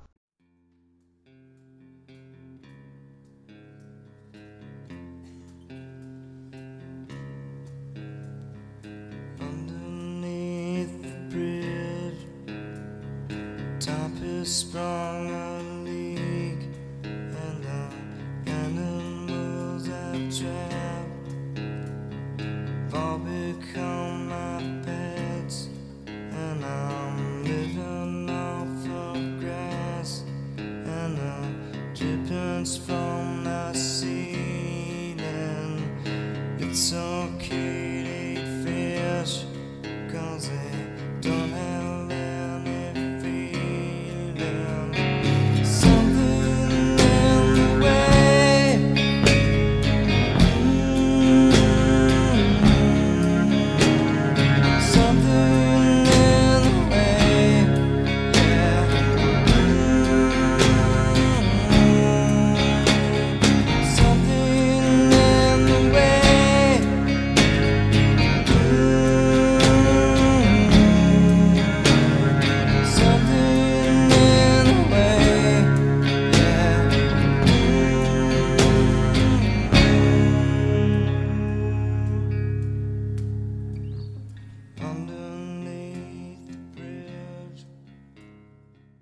Último bloque del programa y nos toca, como habrán podido deducir con sus mentes detectivescas a partir de la canción que, elegimos para el separador, hablar de Batman. Pero no vamos a hacer una reseña tradicional que ya pudieron seguramente leer o escuchar en cualquier otro podcast, sino que vamos a tratar de hacer un final de fiesta. ¿Vieron cuando van a un casamiento y te sirven eh, una pizza ahí al final que decís, ah, me comería algo antes de volver a casa? Bien, antes de que se vaya Batman, antes que llegue Moon Knight, antes que lleguen otra cantidad enorme de adaptaciones que nos llueven todo el tiempo, vamos a tratar de cerrar un poquito eh, esta película de Batman y ver qué nos dejó y qué viene a futuro y, tratar de, hacer un, análisis, pero de otro punto de vista, mucho más a modo de posfacio de, de lo que fue la película. Hemos invitado, voy a presentar primero al, al invitado esta vez, al señor Alan Suárez de Héroes, que ya ha estado hablando de Batman en varias ocasiones. Eh, Es una persona que tiene una obsesión con el murciélago. ¿Cómo andas, Alan? Hola Mariano, hola muchachos, ¿cómo están? Eh, sí, eh, Mariano se olvidó de revisar bien el estudio la última vez que invitó a hablar de Batman y yo me escondí atrás de un, de un escritorio y simplemente cuando escuché que hablaban de Batman volví a salir y bueno, nada, fue error de él por no revisar bien, pero sí, de ahí que de la vez anterior que justamente hablamos de Batman también. Y está el equipo habitual del programa. Nunca hicimos completo para, para hablar de audiovisual ni de nada, creo. No, bloque central es la primera vez que estamos todos, me parece. Sí, sí. Con- convocatoria plena. Está Diego. Ahí, hola Diego. A ver. Hola, ¿qué tal? Acá firmo para hablar de Batman. Diego vivo, hasta Diego vino para hablar de Batman. Para. Spider-Man no vino nadie. ¿Y quién es- más? Buena. Es Saluda venganza. como, vos- como vos, saluda. No saludes como así, no entres de una. Buenos días, buenas tardes, buenas noches, de vuelta. Pero quería aclarar que esta, esta es la venganza, la venganza de Diego que no estuvo en las anteriores. venganza. Venga, Aparte, en la noche. Es la noche. Bueno, vamos a hablar de Batman. Eh, En la noche, para, para, en la noche, para mí es en la lluvia, porque no para de llover en toda la película. Parece que estuviera todo dibujado por Romita Jr. ¿Es Nueva York o es Seattle? Según... No para de llover. pará, pará, pará. Bueno, Es por lo que suena, por, es Londres. Vamos a empezar por ahí. Bien, va- dije que vamos a empezar por el final, vamos a empezar por atrás. Este, yo veo Nueva York porque lo intenta Matt Reeves, pero por momentos es Londres, o sea, se renota que es Londres. Es Nueva York, pero cuando ataca el huracán Karina, no sé. Eh, Se filmó, se filmó en Londres, así que definitivamente es Londres, es un es, es parcheado, es un rompecabezas de ciudades. Las anteriores las filmaban, la, la de Nolan fueron un poco en Nueva York y un poco en Chicago. Siempre Chicago. Para, para mí fue siempre Chicago. ¿eh? Sí, Got- No sé Gotham siempre fue Chicago. En las Sí, dos sí, sí. primeras. En las dos primeras Aunque- fue Chicago y en la tercera fueron a Pittsburgh y a Nueva York a filmar. De hecho, hay muchas panorámicas en Turner Races que son directamente del, del downtown de Manhattan y se ve el One Trade Center todavía en construcción porque, bueno, es una película ya con, con 10 anitos. con algunos años. Recuerdo una intro de Brubaker, creo que era, para una de las Gotham Central, en que siempre pensaban en, en Nueva York cuando hablaban de, de Gotham. Pero, pero bien, bien, esta vez puede ser, esta- les doy la, la razón en que era Londres. Mucha agua, como dijo, como dijo un crítico de Aquaman, mucha agua. Sí, sí, sí. Eh, Mucha lluvia, lluvia y agua tenés, ¿sí? es Aquaman mezclado con Batman dibujado por John Romita Jr. pero pero es el, es el clima de Londres, pero la ciudad, eh, para mí no cabe duda de que es Gotham. Tipo, no hay, en, el look, en cómo se ve, en, la gente, todo, es, es Gotham. No, no, hay, no, hay, no hay chance de que, de que no sea. Le, faltaban colores e histrionismo para que sea el Gotham de Tim Burton, pero creo que es la, la, la expresión más pura de lo que creemos que, o que pensamos como es Gotham. Tipo, que en cualquier callejón, listo, quedamos ahí. Sí, sa- ¿Sabés que me quedé pensando en eso cuando vi la película? Porque es como que es, es como un imaginario que medio quedó medio viejo, ¿no? De esta ciudad como muy industrial, pero con mucho pobre. Es como una ciudad de principio, bueno, una ciudad de principio del siglo XX que es cuando es Batman, ¿no? Pero si uno va a estas ciudades, a Londres, a Nueva York o Chicago, son ciudades hiper gentrificadas, digamos, ya no, ya no es esa ciudad que era la, de, la del 38-39, digamos. Eh, yo en ese sentido pensaba, tipo, si, si uno quisiera ver ese nivel de indigencia, de crimen y pobreza, por ahí tenés que ir a buscar otro lado, otro, otro, otro, otro paisaje, ¿no? Va, puede decir que más que, más que Gotham es, eh, ¿cómo se llama el lugar donde había ido, ido a jugar Tevez? El, China. eh, no, no, no, un poquito más allá, donde estaba el otro, al Manchester, claro, algo más industrial, Manche- más... Manchester, sí, Manchester. Man- puede ser. Manchester, Manchester es mucho más industrial. Va, Tommy sabrá contarnos. Hay una parte, hay una parte que sí, pero después es una ciudad hermosa, no sean boludos. Bueno, pero es en parte lógico igual- lo que dice Diego. Pero está son todas las bien. casas iguales, todo, todo ese hollín, todo. Igual, hay algo con esto de. Es tan importante tener que retratar de alguna manera particular a Gotham como un personaje más de Batman siempre. Eso es una pregunta que les estoy haciendo. Sí, sí a todo, es fundamental. No podemos olvidar ahí la, la- las Gotham de, de Schumacher en su momento, que eran totalmente grandilocuentes, gigantes, fantasiosas, con esas estatuas en, en donde el Batimóvil iba pasando de un lugar a otro. Sí, sí, yo creo que sí. Cada uno le pone su impronta. Como eróticas, como todo en, las adaptaciones de Schumacher. Sí, sí, ese es un extremo que no, no, no me Me vuelve. acuerdo muchas historietas donde Gotham es un personaje, eh, la Gotham de Batman 89 también. ¿Se acuerdan que el diseñador, no me acuerdo el nombre, que quien había puesto todos los diseños de Gotham? Anton Eh. Ese, gracias. También había, se había utilizado esos diseños para, esos diseños para alguna historieta de ese momento, eh, la Gotham de No Man's Land, todo, todo eso, sé que es importante Gotham, pero ¿lo necesitamos en cada película de Batman eso? Me parece que un, poco, a ver, creo que es parte del diseño de producción cuando planteas una versión del personaje que el entorno a su alrededor sea un, lugar donde ese personaje puede existir, de la misma manera que la Gotham de Adam West era en Los Ángeles soleada con una playa al costado, eh, necesitas un entorno donde el personaje tenga sentido, pero no necesariamente tiene que ser esa cuestión de ser un, un personaje en sí mismo. De hecho, te diría, por ejemplo, en, las de Nolan, que a mí me gustan mucho, me parece que es una Gotham mucho más diseñada para ser el telón de fondo de la historia que esta cuestión de que es un- una especie de ente viviente con un personaje más que quizás sí está más presente en esta, o en la de, quizás en la primera de Barton, por sobre todo, eh, o estas cuestiones que a veces plantea, que un poco las, las resaltó un poco más Scott Snyder, me parece, en los cómics, con la cuestión de la corte de los búhos o lo de los puentes de Gotham y ese tipo de cuestiones. O sea, puedes hacerlo, pero no es una obligación. Sí, es una Gotham cambiante. Sé que, bueno, en, los cómics de Batman, cómics de Batman de los 90, también la, el- la Gotham que cuando estaba editor de Neil, sobre todo en las primeras etapas, que era nunca mostrar Gotham de día, siempre de noche. Había cosas ahí que se mantenían. No sé si está tan presente. O sea, por un lado, me estoy cuestionando mucho esto que dijiste, Alan, de este de- del manual de cosas que tiene que tener Batman. O sea, eh, una versión de Gotham, una versión de, eh, de Alfred, su diseño de- del Batimóvil, del Batmóvil, de lo que sea, como que hay, hay ciertas recetas que uno está esperando en la película y creo que al punto de hoy, estando en 2022 estamos, ¿no? en 2022, eh, tener que siempre recurrir a esas cosas, es, es necesario que cada adaptación de Batman tenga esos puntos porque hasta la de Ey. Ben Affleck la tuvo. Oh, ojo, esta vez no tuvimos perlas ni, ni muerte de Wayne. Atento, no, no se repitieron todos los tropos, ¿eh? Y estamos muy agradecidos por ello.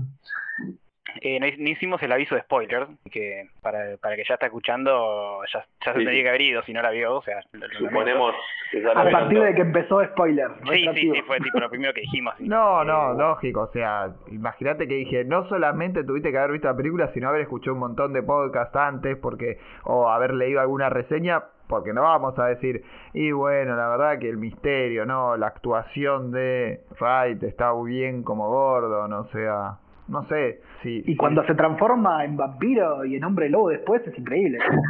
Le faltó el brillito. Bueno, ya entramos. a- a- ahí ya me diste una, un algo. No es un superhéroe, viejo. No es una película de un superhéroe. Mira, mira, te voy a- te voy a contar lo que me pasó. La batiardilla, la batiardilla, no olvides la batiardilla. A mí, yo estaba viendo la película y para, faltando, viste cuando en un momento decís, che, qué larga que es, que falta, te das cuenta que falta media hora, decís, pará, no termina acá. Eh, más o menos cuando lo agarran a, a- a Messi disfrazado de Paul Dano. Eh, y yo dije, che, eh, todo muy lindo con venganza, pero no hay, acá no hay superheroísmo, acá no hay absolutamente nada. Y dije, y, me- y- y ya, ya estaba teniendo bronca, dije, pero la puta madre, puede ser que en ningún momento pase nada. Y el final, para a mí se reivindica y ahí me hace el, el- el heroísmo. Para mí ahí es el- el- el- la historia de origen mentirosa que no es historia de origen. Claro, yo te entiendo, pero ¿a qué voy con esto? Eh, realmente, ¿qué es un superhéroe? Hay el, en el libro de Acorsi hay un ensayo de, de definición que es de Diego, pero Andrés la recoge y dice, bueno, un superhéroe es alguien que viene a solucionar problemas que los seres humanos ordinarios no pueden. Y la realidad es que ¿Que no este soluciona Batman nada? no soluciona ningún problema que no podría haber solucionado un ser humano común y corriente, bien capacitado, pero un ser humano. No requiere habilidades especiales para los problemas. Es que- que, que es que por eso no es Batman. O sea, todo el, el 90% de la película de Batman no existe. Es, eh, es, Está es en la venganza. es esa está- en formación.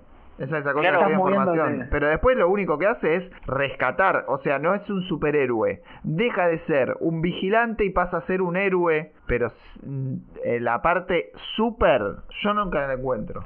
Sí, decís que hace trabajo de bombero, ponele. Sí, señor. Pero igual es, a pesar de Batman ser uno de los primeros superhéroes en el concepto, tiene esa cosa de que constantemente, sobre todo de los 80 para acá, se mueve en los límites, se mueve los grises de las definiciones, si querés. Hay más personajes, ahí.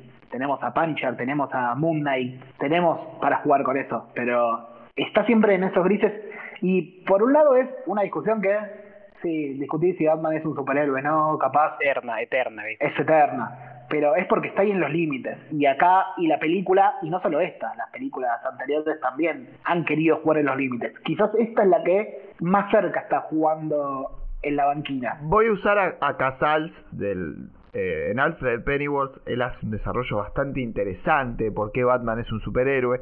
Y hasta cuenta esto, esta idea que a alguno le habrá pasado alguna vez, admítamelo si a alguno le pasó, de que uno va a ver una película de Batman o una de Punisher o de cualquiera de estos eh, superhéroes o vigilantes o antihéroes que no tienen poderes y sale de la película pensando que, bueno, si me viene a chorear ahora, le hago una llave, lo tiro al piso y, puedo. Y eso es una fantasía que genera un personaje como Batman en, el, en quien ve la película. Y es imposible porque Batman está hiper preparado, es hiper inteligente. Acá la verdad es que el entrenamiento parece al menos pobre y ordinario incluso. No, no es extraordinario. Y salvo la presencia de gadgets, eh, no, no aparenta ser demasiado fantástico lo que tiene para ofrecer Batman. Incluso eh, en ningún momento me ha generado admiración, salvo cuando termina la escena de la persecución que baja del auto y me parece que es un vaquero, es un cowboy, no, no vi- nunca en ningún momento dije, ah, mira, acá está Batman, acá está el superhéroe, acá está el símbolo. Mariano, Sí. te interrumpo un segundito. Ahí en, en esa escena, además, cuando la cámara lo toma dado vuelta y se lo ve saliendo del auto con el fuego de fondo, la primer nota de la banda sonora está tocada con una guitarra limpia que suena música de western. O sea que esa, esa sensación hasta puede ser intencional que te la quiera dar la película. Sí, sí, es Igual- totalmente intencional, igual la la tapa misma- de costado como si fuera el poncho de Clint Eastwood, es clarísimo. Igual a mí Marvel me enseñó que si está, cami- si está caminando con una explosión de fondo es un superhéroe. Sí, Pero y aparte, eso, no, no, no veo un superhéroe. Lo cu- a ver, no, no, no habla en contra de la película en general, ¿eh? por eso yo digo, este, hablemos después de la película. A mí me Oh. parece una muy buena película, con, Yo con que virtudes, por ahí- errores y ya está. diría que se habla en contra de la película por, por un lado, es interesante lo que decís porque es como en esta, en esta carrera, digamos, como que, que, la, que, la- que viene de antes de Nolan, pero como Nolan sentó el, no de que un Batman más, eh, más realista, este es tan realista que como decir, a, ni te parece un superhéroe, digamos, demasiado, como que rompe el pacto de lectura, digamos. Pero para mí sí, eh, lo que decía Tommy, que como que al final entra el superhéroe y para él rescató eso, a mí, a mí me parece que el tercer acto de la película, o sea, del momento en que lo atrapan al, al, al acertijo hasta el final, para mí, esa última parte, para mí caga la película, para mí le saca dos puntos, porque es, es otra película, se nota esa disyuntiva, es una, es como, es, la mayoría de la película es una película, es una- un homenaje a David Fincher, si querés, una película de detectives, que está bien, pero nunca está tan bien como una de David Fincher. Y después al final, bueno, necesita un poco como lo que se le critica a Marvel, ¿no? Bueno, necesitamos explosiones, necesitamos la pelea final, le tenemos que, digamos, como hacer valer el dinero a la gente que compró el pochoclo. Y bueno, entonces, pero para, de hecho, para mí la película puede haber terminado tranquilamente cuando se entrega el, el acertijo y hubiera sido un final más fiel al planteo de la película que después este final que está como medio adosado porque bueno, como dicen, es un superhéroe, es Batman y tiene que serlo, digamos. Me, me, me chocó un poquito, sí, lo que decís, Diego, de cuando te muestran que no rompo los, los pilares de la ciudad y te hundo la ciudad, fue como, ah, pero ya está.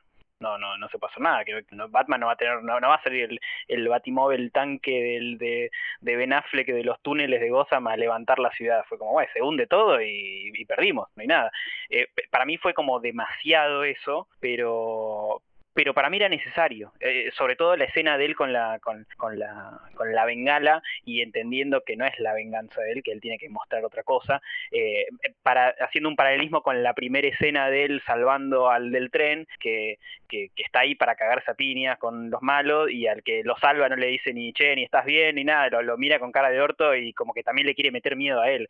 Hay, hay un detalle muy bueno al principio con, el, con la entrada al horror chat en, en Watchmen, con el- la, narración en off, donde él dice, eh, hace, hace dos años que estoy haciendo esto y el crimen eh, sigue subiendo. Tipo, lo que yo estoy haciendo no funciona y, y- y se da- se- al final se da cuenta que eh, ser venganza no, no le sirve, que él tiene que ser Batman. Entonces, por eso digo que es, es, es una historia de origen súper mentirosa donde no vemos las perlas, no vemos, no vemos absolutamente nada de lo que tenemos en cuenta como el origen, no vemos el entrenamiento, no sabemos nada de eso. Pero así todo es una historia de origen de cómo llega a ser Batman eh. Sí, creo que también juega con eso el hecho de que estemos, que haya surgido el tema de si es superheroico o no, de que esté en el límite y todo eso, eh, porque como dice Tommy, es una historia de origen, es una historia de camino al origen, no es el origen, tampoco es eh, un Batman ya constituido como en las últimas encarnaciones. Es una historia de en camino a, está, quiere ser, no quiere ser un año uno, un año cero, quiere ser un año dos, y, y está por ese lado y lo vemos, es Batman aprendiendo, es Batman constituyéndose, por momentos es un vigilante, por momentos está más cerca de ser un superhéroe, y eso me parece que es un gran logro de la película, que, que, que se, se entienda, que te llegue de esa manera. Eh, Eh, y encima eso es lo que de Ben Affleck. Porque también ese no es otro detalle menor, que venimos de Ben Affleck, que es el Uber Batman, y, y que hace todo lo que hace el Mega Batman más zarpado del cómic. Y Aguante Ben Affleck. Eh, y después vino y después vino el Joker eh, de, de Phoenix eh, hiperrealista y, y, el, y el paso siguiente es como bueno pará si no la pegó eh, vamos a hacer justamente lo que hicimos con el Joker con, con Batman y les voy a meter a Marvel porque dicen que de qué habla este pibe pero el todo ese temita de la venganza y de que no es no, no es superhéroe por ser Es superhéroe mala, para la la gente venganza es mala chavo. ¿cómo? ¿Cómo es la, ve- la venganza? La venganza nunca es buena, mata el alma y la envenena. Exactamente, Gracias, como, como es la venganza, en Amazing Spider-Man 1 de Andrew Garfield hay un eh, momento exacto donde, donde pasa lo mismo. No es Spider-Man, sino es un pibe que estaba buscando, eh, al, atacaba solo a los malos que se parecían al que había matado al tío Ben. Eh, y hay un- un- un- una idea de eso de que se transforma en, en- en héroe, o en este caso en superhéroe, cuando decide ayudar a la gente de cierta manera que no sea cagar a, a piñas a los malos. Y si querés, son dos personajes que están, salen de lo mismo, de resolver traumas y cada uno lo resuelve en caminos muy distintos.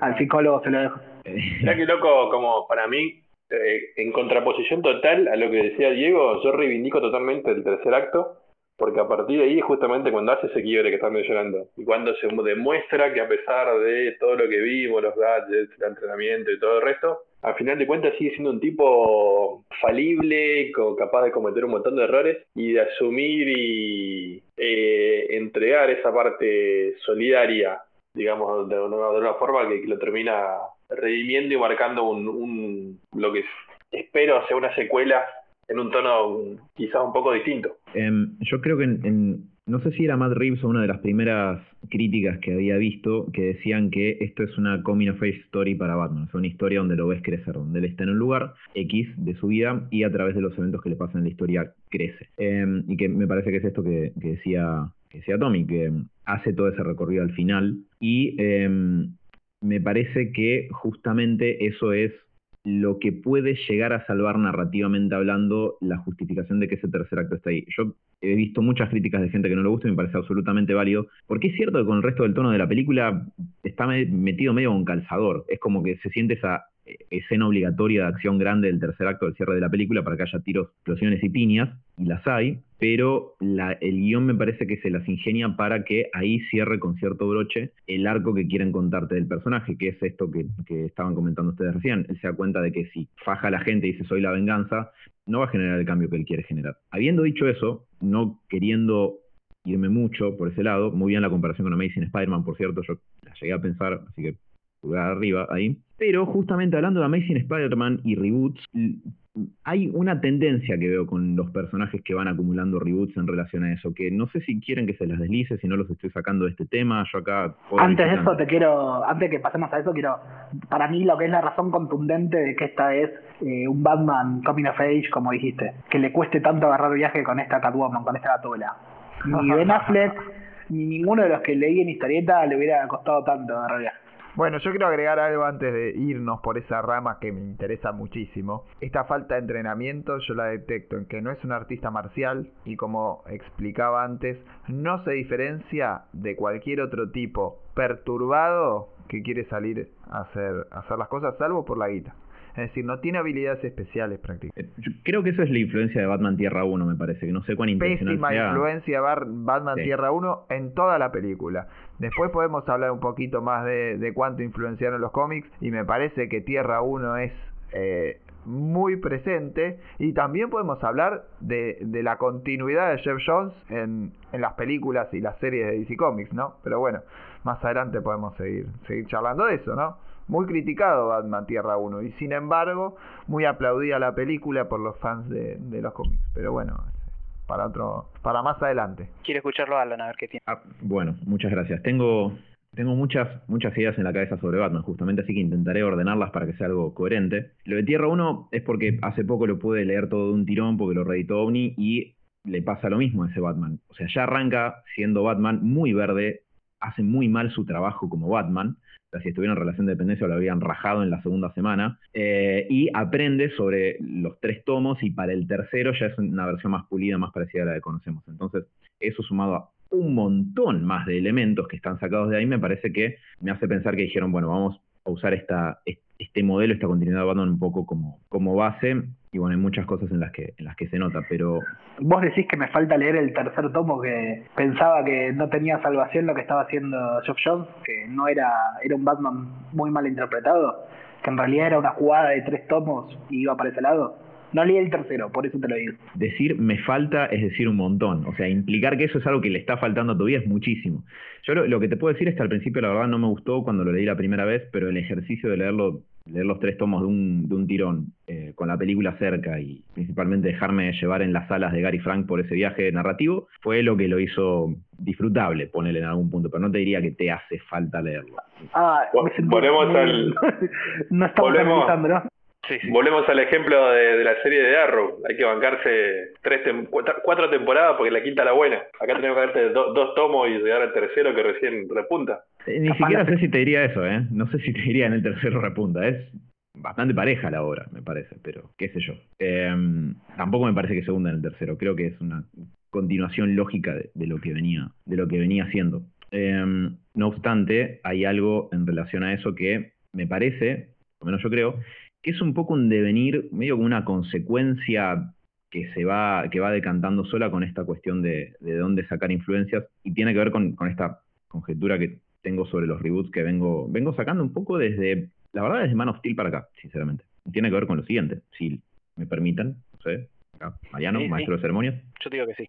Adelante, claro. Perfecto. Me da la sensación, y creo que esta película es un ejemplo bastante paradigmático de eso, que conforme un personaje va acumulando reboots, cada, cada interpretación nueva se va a distanciar más de la intención de recrear una forma icónica del personaje y hacer una versión cada vez, no solamente con, con- con el estilo característico de la gente nueva, o sea que cada equipo nuevo que agarra a Batman o Spider-Man va a tratar de dejarle su marca y que sea esa versión del personaje. Pero me parece que una consecuencia que termina decantando eso es que cada vez lo hacen más limitado al personaje. Cada vez le sacan más características icónicas para que no las tenga desde el vamos, sino que sean algo que el personaje va ganando sobre la marcha. Por ejemplo, eh, el Batman de Tim Burton, desde la primera escena ya es Batman, ya tiene todo, ya tiene los gadgets, ya está, ya está establecido, vos no necesitaste verlo, pasó fuera de cámara antes de que vos llegues al cine. Eh, Nolan te cuenta el origen de cómo ese Batman en su primer película llega a establecerse. Eh, y si bien está visto a través de este lente de realismo, termina siendo un Batman bastante tradicional, con una estética un poco, un poco más moderada que la de Tim Burton, digamos. Y esta película, por otro lado, hace que Batman sea más limitado, que claramente no es el tipo que viajó a entrenar por todo el mundo,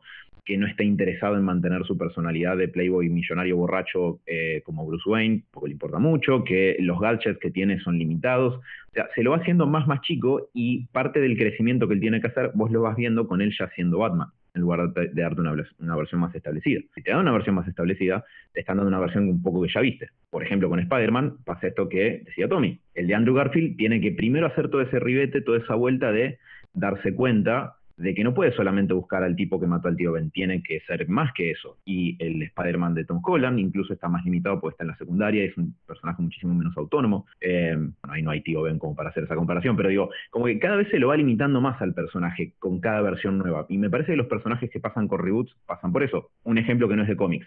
A James Bond le pasó eso. Cuando lo rebootearon para Casino Royale, ¿Qué hicieron? Bueno, te mostramos cómo llega a ser 007. Va a ser un agente más primerizo al principio. Conforme se acumulan los reboots, cada vez va a ser más primerizo, más primerizo, más primerizo y, y terminas con este estilo de, de, de planteo nuevo del personaje. ¿Se, se entiende? Sí, perfectamente. Impecable. El precuelismo le llamaría yo. Es buen, patentalo, ese es buena, buen nombre.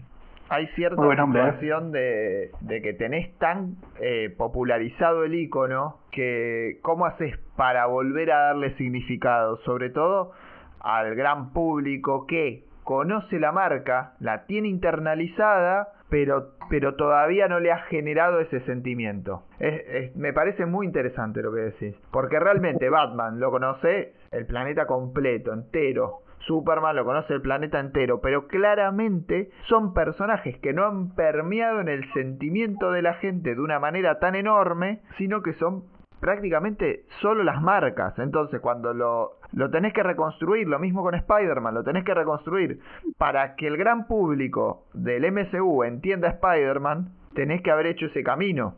Que como lector de cómics lo hiciste, pero, pero que, que no le llega ese sentimiento al que viene este, de las películas. Es muy interesante. Eso- Porque es una forma de consumo. Pienso, pienso que cosa contradictoria esa, ¿no? Porque por un lado, o sea, ya está probadísimo en Hollywood, le pese a quien le pese, que la gente quiere ver esta, quiere ver estos personajes una y otra vez, quiere ver, o la gente quiere ir al cine de alguna manera con una garantía de, entretenimiento. Y no hay mejor garantía de entretenimiento que, como decís vos, Mariano, una marca. En este caso, no, bueno, un superhéroe, un Batman, Star Wars, lo que sea. Entonces, por ahí te- eso tenés por un lado, la gente quiere algo que ya conoce de alguna manera.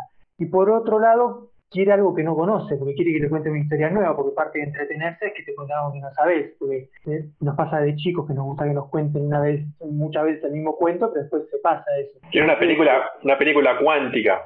Eso.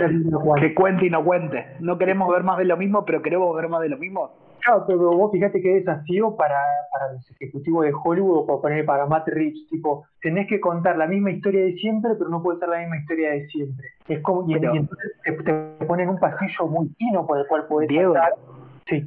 Es, la, es lo mismo que se le pide a los cómics hoy día y que se le pide desde siempre. Contame la misma historia sin contarme la misma historia.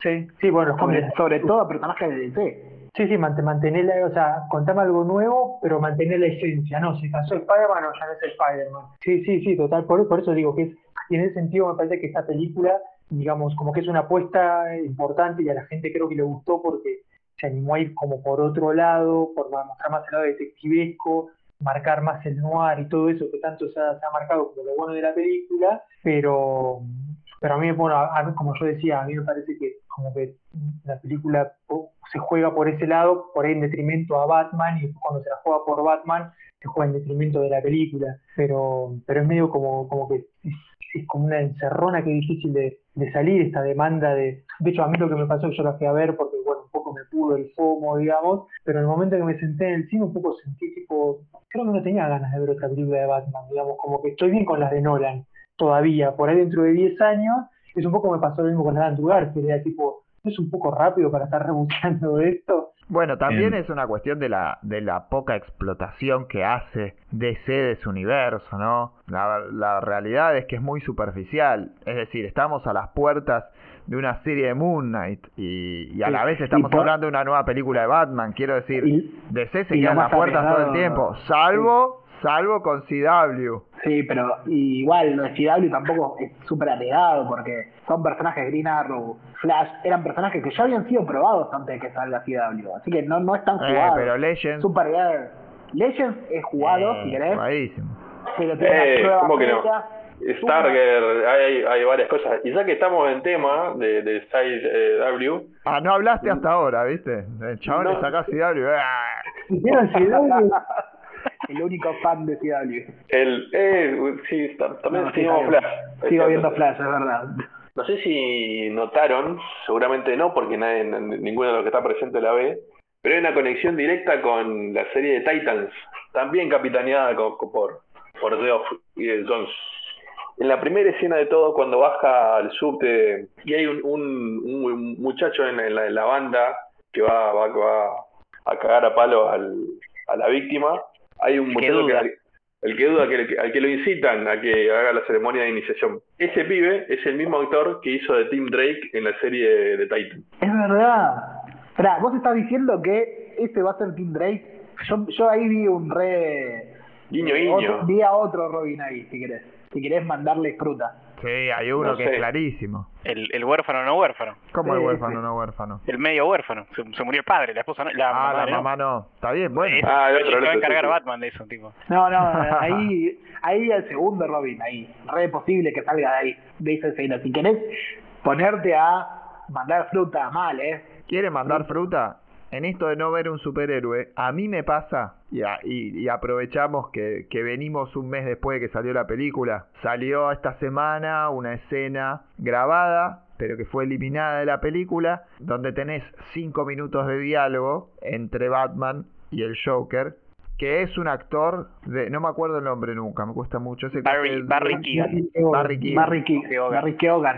El de, el- el Eternals, no puedo ver. De Eternal. Druid de Eternals. Es menester mencionar Eternal cada, cada oportunidad que, que hacemos una, una, un- una emisión del podcast.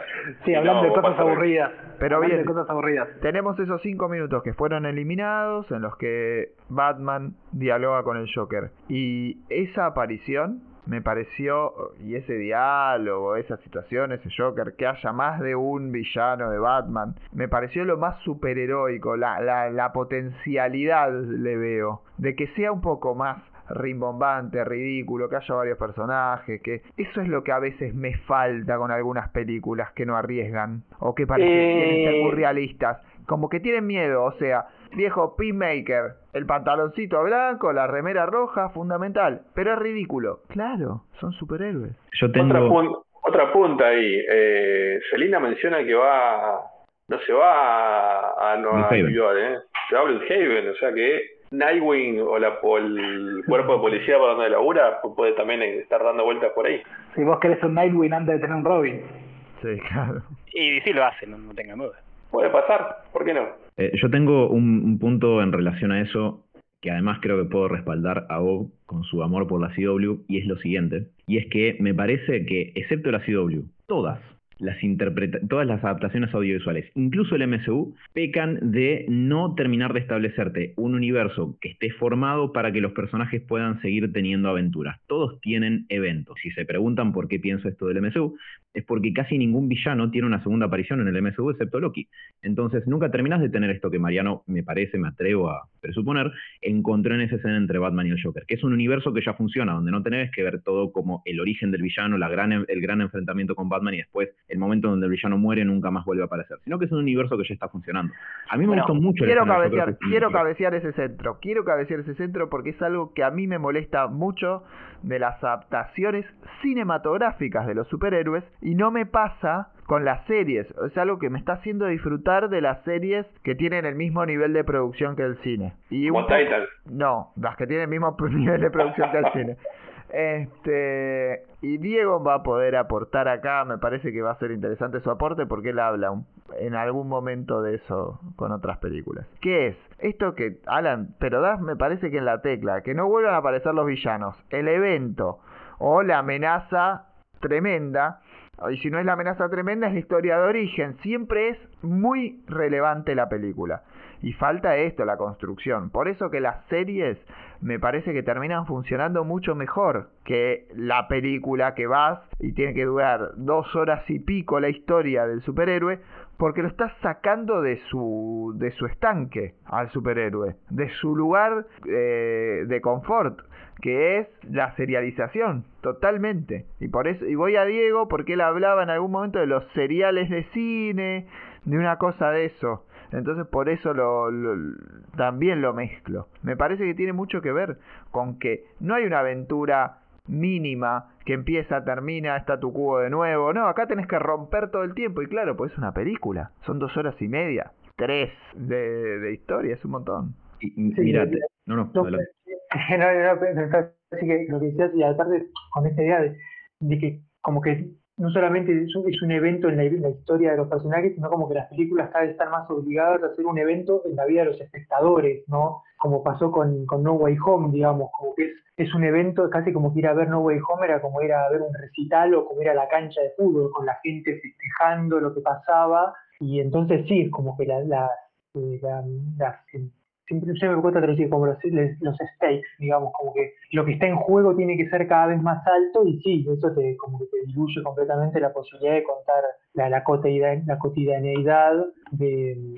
Bueno, y eso es interesante porque esta película que supuestamente va a tener un spin-off de Gotham tirando a Gotham Central o algo por el estilo, ahí tenés una vía posible para mostrar una cotidianidad de, de ciudad gótica por ahí para romper con esa vena, pero pero sí, sí, es como que todo tiene que ser un evento. Yo creo que Marvel ya está empezando a entrar un cuello de botella con eso también, porque ya después de, después de Endgame, no, no sé, fue más Pero arriba. con Marvel encontró la vuelta con justamente con- por el lado de las series, tanto con Loki como con el Barón Zemo, eh, han logrado decantar y desbordar, demostrar justamente eso. A ver, eh, Zemo estuvo bailando en un, boliche en una de, las- de Winter Soldier, más Sí, Ma-. Marvel tiende a eso, me parece, ya la serie de Loki un poco y la de Falcon and the Winter Soldier ya van hacia ese camino y se- seguramente lo vamos a ir viendo. El formato te lo Eh, permite. Sí, te lo- es el formato, es el formato más cómodo también. Ya lo charlamos la otra vez, pero Peacemaker fue por ese lado, con el Suicide Squad, y seguramente lo seguirán explotando. Y me pasa con Peacemaker también. Frente a The Suicide Squad. Me gusta más Peacemaker porque el formato le queda más cómodo, más allá de Gunn.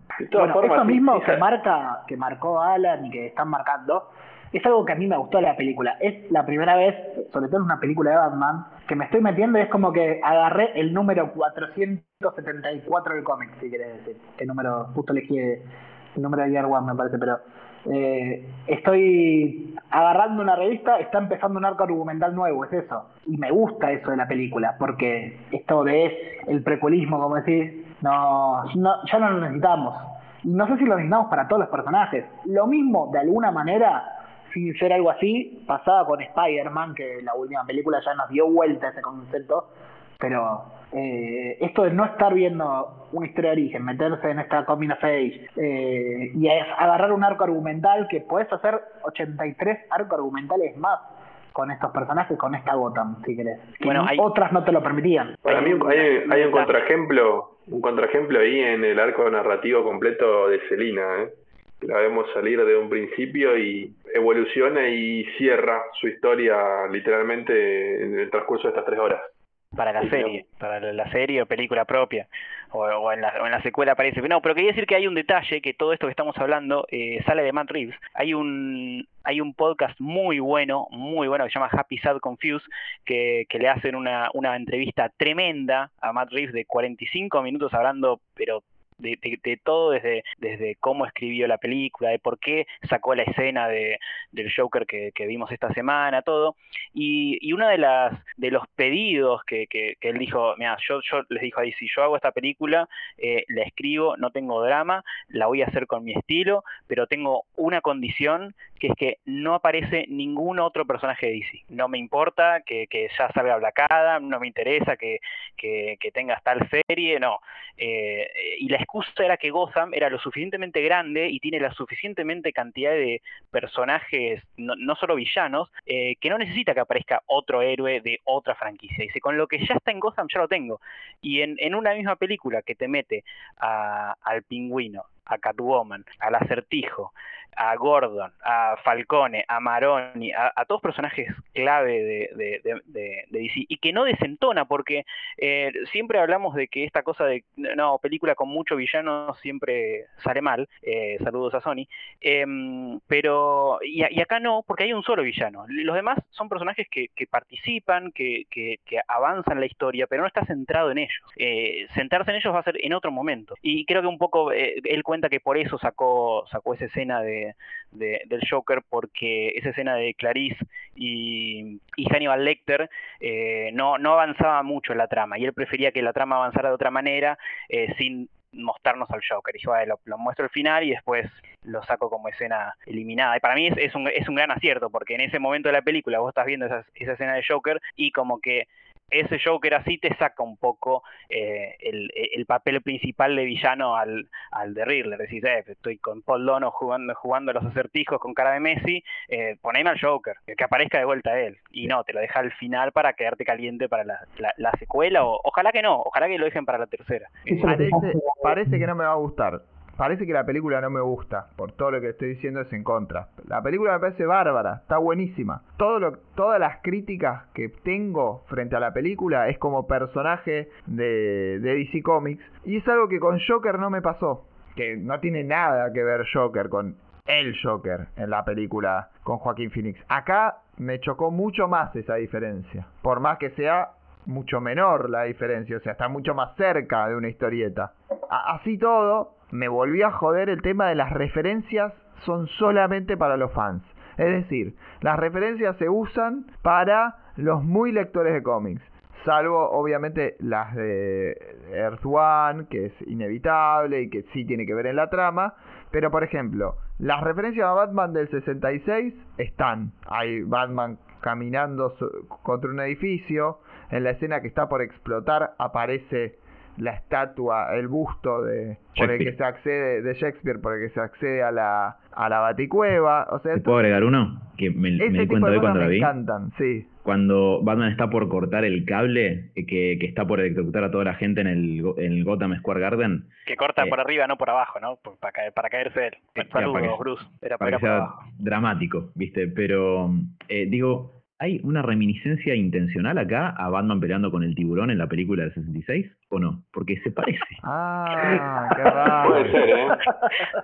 Si hubiera tenido puede el... A lo que voy es que, yo le pondría un son tiburón de plástico y listo. son pastillitas, son easter eggs, nada más. Pero después, en lo sustancial, no... Es el fanservice. Sí, Sí. nada más. Acá sí. Acá Es casi que lo hace, siento que lo hizo a regañadientes el, el Igual, en algún a mí me, da la sensación en esta película en particular que excepto por la escena del Joker al final, que bueno, al saber que filmaron más y que justamente la intención de Reeves es plantearte una gota aunque ya está funcionando y que eso, bueno, viene siendo algo que lo venimos rescatando como positivo, las otras referencias me... Por lo menos yo, no sé, pero las encontré como muy, muy en el fondo, como que ni siquiera se les trata de, de hacer como el, el codazo al espectador, decir, ah, mira, mira esto. Como mencionan el barrio oeste, eh, o eh, la isla de Tricorner, que, que está en, en los cómics, en el mapa de Gotham, eh, cosas.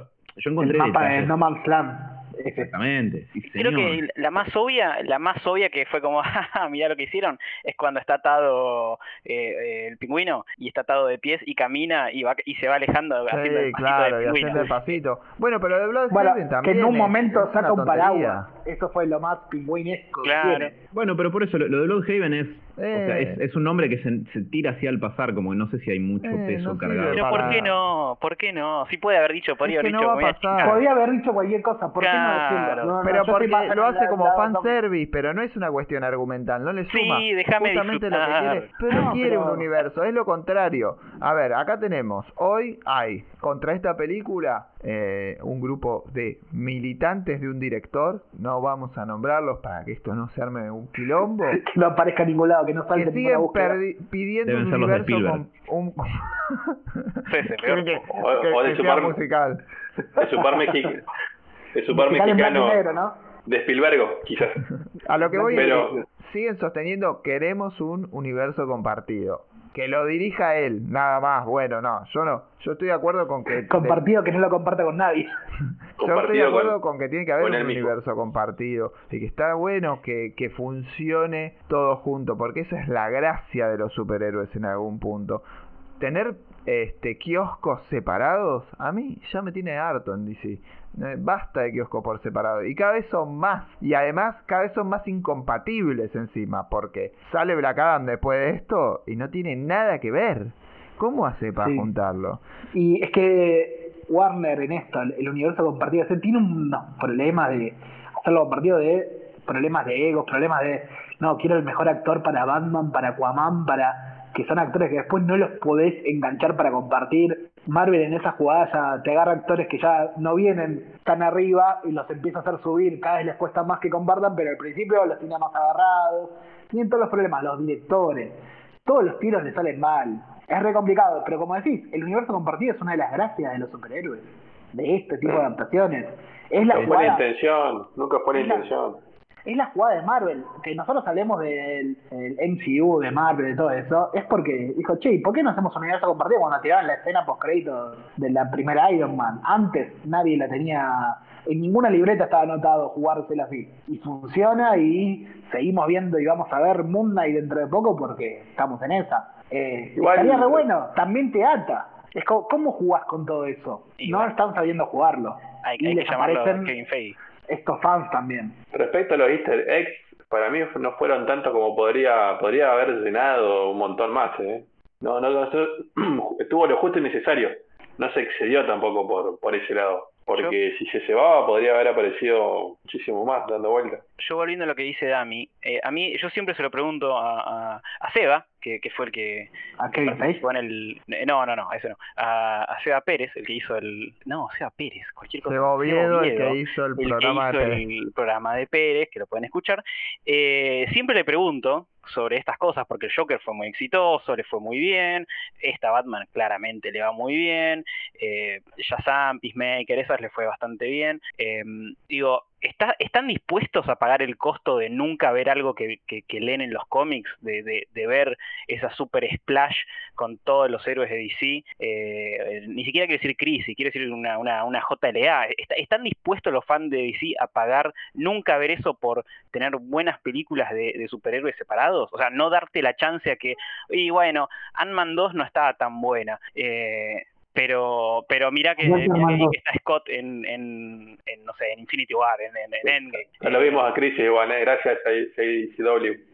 Bueno, claro. Yo tengo un poco una respuesta a eso, porque es algo que pienso mucho desde hace muchos años. Y, Antes de irme a dormir.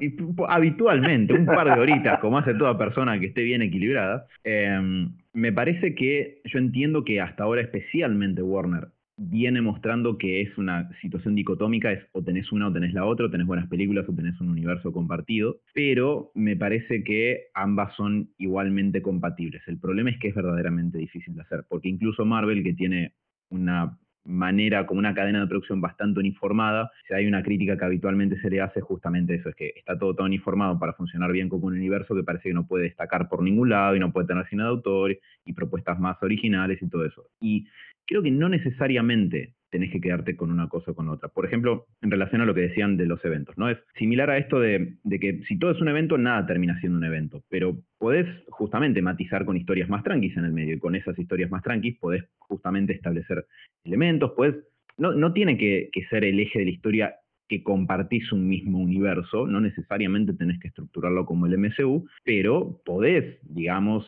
si sos, no sé, José Warner, podés capaz que plantear que las películas se puedan hacer con la posibilidad de tener cierta conexión entre sí, bajar algunas líneas más o menos flexibles. Yo soy Juan Carlos Nadie, no sé cómo se hacen las películas, más que como cualquier persona que lee cosas en internet. O sea, no, no, no quiero que parezca que tenga una especie de verdad revelada, pero yo tengo la sensación de que debería ser viable. Eh, no, no, no creo que necesariamente tengan que ser mutuamente excluyentes, aunque por otro lado, si me pongo a pensar la experiencia reciente, bastante demuestra que sí lo son. Así que, no sé, dije que tenía una respuesta, pero solo te tiré más preguntas, Tommy. Es que, realmente lo, lo, lo demás, o sea, que también esto como Marvel se transformó como en la vara con la que comparamos todo, ¿no? Sí, absolutamente. Pero realmente lo, de Marvel es absolutamente excepcional. Y es excepcional justamente por este tipo Kevin Feige. O sea, él es lo que no, no existe. No puedes conseguir uno. Ojalá Juan Carlos Warner le encantaría decir, tráeme a Kevin Feige.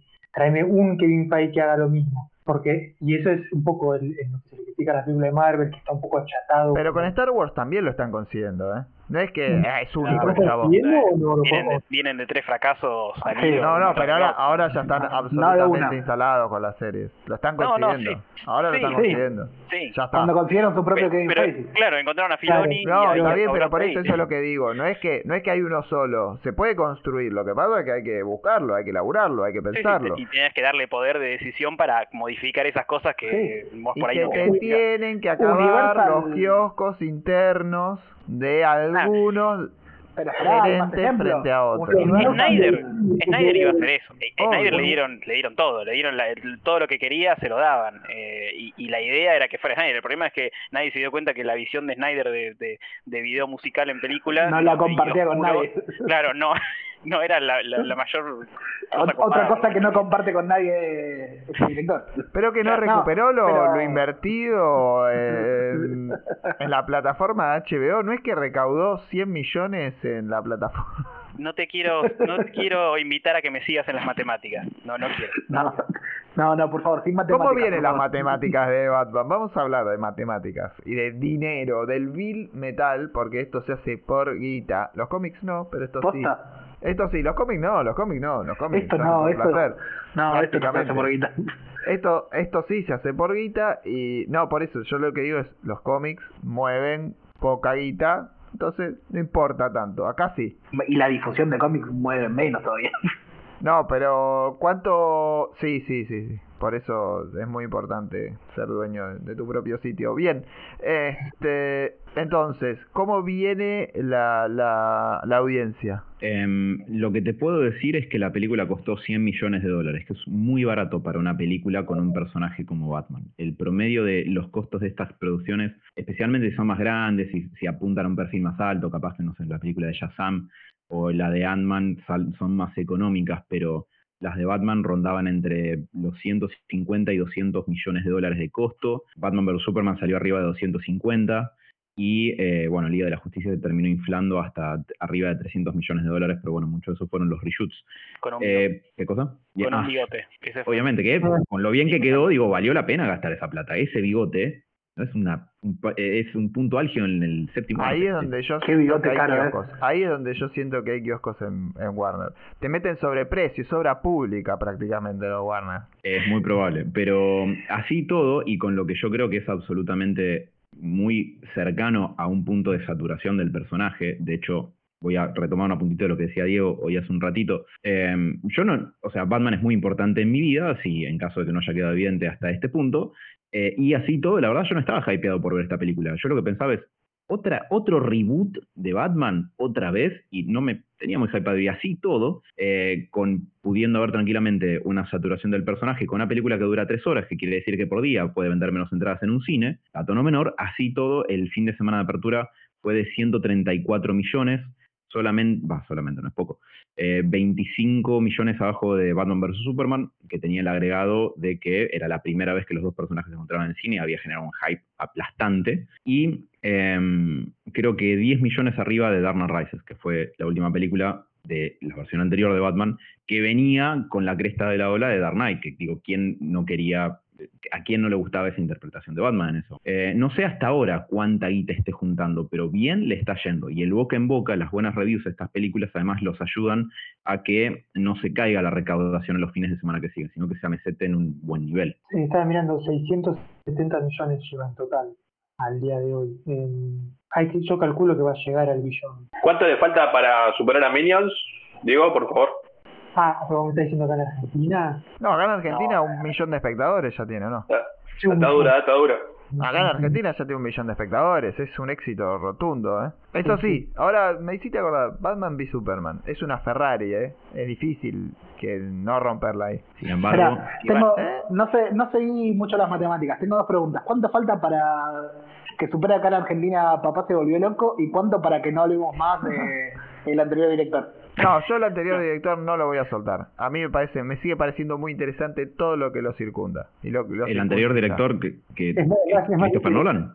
Es más interesante lo que circunda el director de la película. Ah, puede ser igual. No, no, pará, puede ser. Hay, hay un análisis meta total, sí.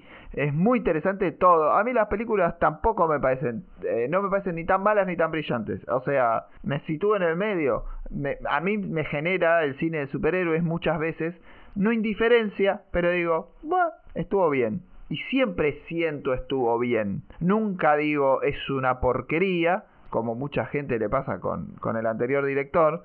Es buenísimo no mencionarlo. Este. Es cuántico. Sí, me encanta, me encanta no mencionarlo. Bien, este, no me genera ninguna pasión esto, es decir, nunca me parece que están demasiado, no, no me entusiasma ninguna demasiado, entonces, ni para un lado ni para el otro. Y realmente sí me sorprende que haya generado tantos sentimientos, pero hay los sentimientos anti-director también son sorprendentes, ¿eh? Eh, Quiero decir, ven, pará, tanto, tan mala película, no, eh, me vas a decir, te reaburriste viéndola. Tampoco Yo tengo una conjetura. exageremos. Te- A ver, tengo una ¿cuál es? conjetura sobre eso. Ah, Para, yo, yo quiero, yo quiero agregar que, va- o sea, no es en defensa de cierto director que, que no queremos nombrar, pero eh, hay momentos donde, viste, el meme del- de, de, de la personita andando en bici y que él mismo se pone el palo en la rueda y, y se hace mierda. Bueno, un poquito, Warner tampoco te tira un centro. Cuando sale Batman vs. Superman, te venden la película Batman vs. Superman y en el primer tráiler Doomsday de fondo. Y decís, pero muchachos, ¿cómo me vas a mostrar esto en la película de Batman y Superman? Ya sé que ahora ya sé que no va a ser Batman y Superman, no hay, no, no hay chance, es la película de Batman, Superman versus Doomsday. Entonces nadie, nadie le tira un centro, pobre. Después la caga igual, pero bueno. Eh, estoy muy de acuerdo con eso y la verdad lo he venido pensado, pensando mucho en, en ese tema, justamente porque suscita pasiones que uno, a mí me han hecho pensar, che, tanta gente le importaban tanto los personajes de DC eh, hasta ahora. Eh, y un poco la verdad es que lo que me terminé respondiendo es justamente que quizás sí. Es decir, creo que obedece a otros factores. Con Mariano, el año pasado fue que, que habíamos hecho el programa ese sobre el fanatismo. Sí, ¿no? Ya fue el año anterior. No, creo que fue este año. Fue, la, Bueno, Fue, no Fue fue la- al final de la última temporada. Ah, está bien, entonces fue el año pasado, está bien. Es cuántico, está Sí. en algún lugar del tiempo fluctuando. Igual sigue estando ahí el programa, así que se puede ir a escuchar. Hipertiempo, hipertiempo. Fue ayer, fue hace un año, no hay, cambia eso todo el tiempo. Exacto. A- creo que hay algunas cuestiones de que la gente requiere o necesita algo que lo- los defina como persona y decir yo soy fan de esto y especialmente si ese fanatismo es particularmente intenso es una forma de hacerlo y creo que eso es un factor importante en, hoy día. No obstante, me parece que el revuelo es más por el peso y la importancia cultural de los personajes que por el director en sí. Es decir, aparentemente lo estamos manejando como Voldemort, a quien no se debe ser nombrado, así que sigamos con eso.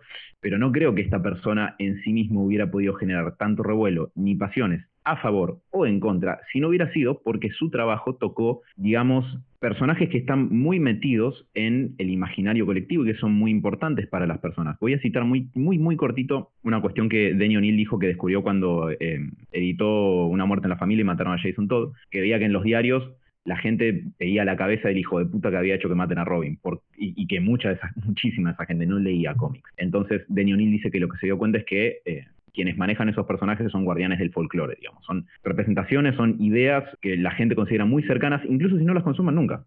Pero como que está esta sensación de confort de que, no sé, Batman es de cierta forma y siempre va a estar ahí, o que Superman es de cierta manera, y que eso siempre va a estar a la mano, incluso si uno nunca lee una historia de Superman o nunca la ve. Y me parece que tiene que ver con eso. Es mi Batman, no es mi Batman, aunque nunca haya visto una adaptación, haya leído un cómic. Exacto. Pero Y Batman creo- está en el aire.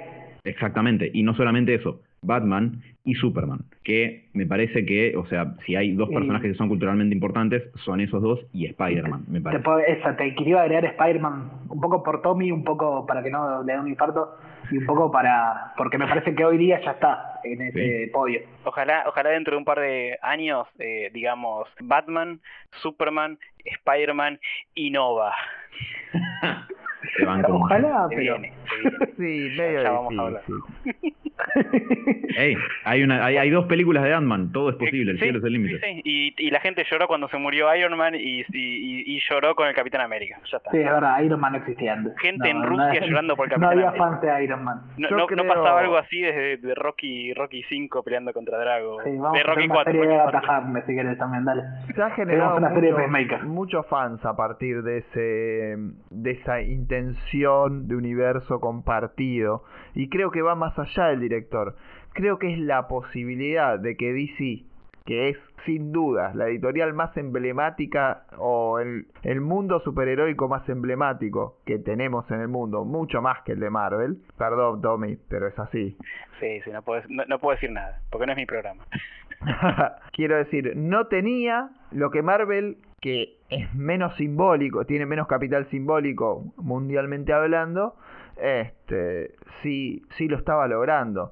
Y esa necesidad hizo que se generen fans acérrimos de Snyder y... ¿De quién? Perdón. De, de Scott Snyder. No, ese es el que, que escribe cómics. Voldemort. Sí, Claro, no, no, es el otro, es el otro. Ah, Scott Bueno. Snyder se puede nombrar, eh, el otro no. A lo que a lo que voy es que generó que se hagan muchos fans, así como el MCU generó muchos nuevos fans. Creo que los universos compartidos generan nuevos fans y por eso siento que son importantes y es interesante traerlos y tenerlos. Las películas aisladas difícilmente vayan a hacer que alguien dentro de 10 años sea muy fan de Batman o siga siendo muy fan de Batman por la película esta, que podrá tener dos o tres eh, emisiones más, no por lo que genera de lore, sino porque es un Batman joven.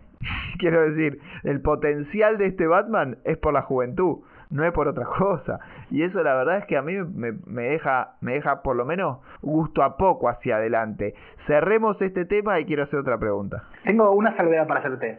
La última vez que nos empezamos a referir a alguien cuánticamente como Voldemort, le terminaste haciendo una entrevista. ¿No vendrá a fin de año la entrevista? El mano a mano más esperado por toda Latinoamérica Unida. No, eso, eso sí es difícil. Eh, eso es imposible. Eso No sí- sé, ¿eh? no, no arriesguemos nada. No, no, no, no nos juguemos tanto. No sé. no sé. Vamos a Batman tuvo dos A películas. Juan, a Juan Snyder le puedo hacer una entrevista. Tendrías que bien, Mar del empezar a hacer Plata. campaña y, y empezar en Twitter a poner que es la decimanovena vez que estás viendo el Snyder Cut sin parar. Sí, Tipo, pero ya lo hicieron otros y y no consiguieron la entrevista, así que no. Me parece una gran Juan Snyder me parece una gran entrevista, ¿eh? Sí, ¿tenés algo que ver con Scott? No. ¿Tenés algo que ver con Zack? No. Listo, muchas gracias, Juan. Chao, nos vemos. O sea, googleen Juan Snyder, de paso. Fanáticos de Ferro. Bueno, ¿alguien más quiere cerrar el tema? De los universos compartidos. Eh, yo, un, un comentario, si no le estoy interrumpiendo a, a Damián solamente. No, le interrumpí No, no, no, la, no. la carcajada nada más. Sí, sí. La risa, ¿no? Perfecto. No, eh, a mí me parece que, que lo que decís, Mariano, es totalmente cierto y creo que el único motivo por el que, digamos, parece, o, cuando uno lo comenta en estas charlas o en relación más que nada a estos productos megamillonarios de, de IP famosa y redituable que hay, es porque un poco el abordaje de estos grandes estudios de la idea de un universo compartido es así al día de hoy, pero en realidad el, el hecho de que uno tenga un universo ficcional que le gusta habitar, digamos simbólicamente, obviamente, porque le resulta familiar y cómodo y uno le gusta, es más viejo que me dan los portones, digo, es desde la Silver Age, de, de las dos oriales, eh, también tiene que ver con Star Wars, también tiene que ver con El Señor de los Anillos y la fantasía medieval, digo, no es un concepto novedoso. Lo que es novedoso es que los estudios se animen a hacerlo y te venden esa idea como novedoso, como, wow, un universo compartido. En los cómics existe desde hace 60 años. Entonces, Eh, más que en los cómics, existen más atrás, tenés desde novelas compartidas, tenés desde que, desde que hay novelas. Sí, tal cual. Entonces, estoy totalmente de acuerdo de que es un valor muy importante y me parece que el motivo por el que terminamos capaz que charlando de estas cosas así es porque la manquean para poder hacerlo funcionar correctamente y, y entonces se arman esas contranarrativas de no, bueno, pero mejor universo narra- eh, compartido no tanto para no encorsetar las narrativas y pa, pa, pa, pa, pa, pero no, es- no es nada particularmente novedoso y ya se ha hecho bien muchas veces y son José Warner y Pepe Warner, los hermanos Warner, que es los que capaz que chocan la Ferrari con esas cosas. Esos eran los que vivían en el, En el tanquecito. En el tanque. Tengo un Los comentario animaníacos. eso sobre los universos compartidos, que si bien, bueno, los estudios intentan hacerlo de- desde muchos lugares, también los universos compartidos un poco los va armando el propio público. Ya con este Batman, antes de que saliera, cuando ya se esperaba cómo iba a ser, ya se hablaba de si el Joker de Joaquín Phoenix estaba en este mismo universo, se habla de qué relación tiene entre este y otro universo. El- la misma gente, gracias a la gente que insiste con intentar buscar el universo compartido, es que tuvimos ese cameo en Peacemaker o que ahora estemos hablando de Daredevil en el Daredevil de Net- Netflix en la Marvel de Disney y esas cosas. Es la insistencia de la gente. No, la, la gente aplaude eso. Sí, pero, no, la última, la última pero esas que hablemos de inclusiones, multiversos esas inclusiones entran a, a la narrativa con la elegancia que Susana Jiménez entra a la limusín después de una entrega de los Martín Fierro. Y Ah. sí, obvio, pero lo pide la gente. O sea, hablamos de el Spider-Man de, de Andrew Garfield y cuando salió, el, cuando Spider-Man pasa a Marvel, Sony, ese cuarto, eso, todos querían olvidar a, a Amazing Spider-Man 2. O sea, qué bueno que no se retome eso. Y hubo gente hoy- que terminó llorando porque aparece. Y hoy hay gente pidiendo la tercera parte de esa trilogía. Sí, Garfield eh, lo, lo puteaban a Garfield, más que hoy. Sí, no, tremendo. ¿Sabés lo que pide la gente? Que yo creo que es por ahí, y eso sí, ese creo que sería una de las pocas cosas que me, me darían ganas de ver la secuela de Batman, Kirsten Stewart como el Guasón. Pero estoy Ah. Oh, tremendo Flashpoint. Muy bueno. Me encanta. Ah, un poco esto, así, sí. un poco todo esto, esto de los universos compartidos y esto de cómo lo pide la gente, es la validación de acá na- nada deja de ser válido lo que pide. Es un poco los conceptos de Morrison y de Mark Waid. Es el hipertiempo, eh, el tiempo, es el, eh, el universo Marvel de Olewin, es todo es válido, si te gustó es válido, si este es tuyo, todo es válido, ninguno, ninguno deja de ser. El canon no existe, el canon son los padres. Sí, pero vos acogotás mucho la posibilidad de contar historias de esta forma, de tenerlos tan estancos. O sea, Yo lo sí, pienso todo lo contrario. Abrís todo.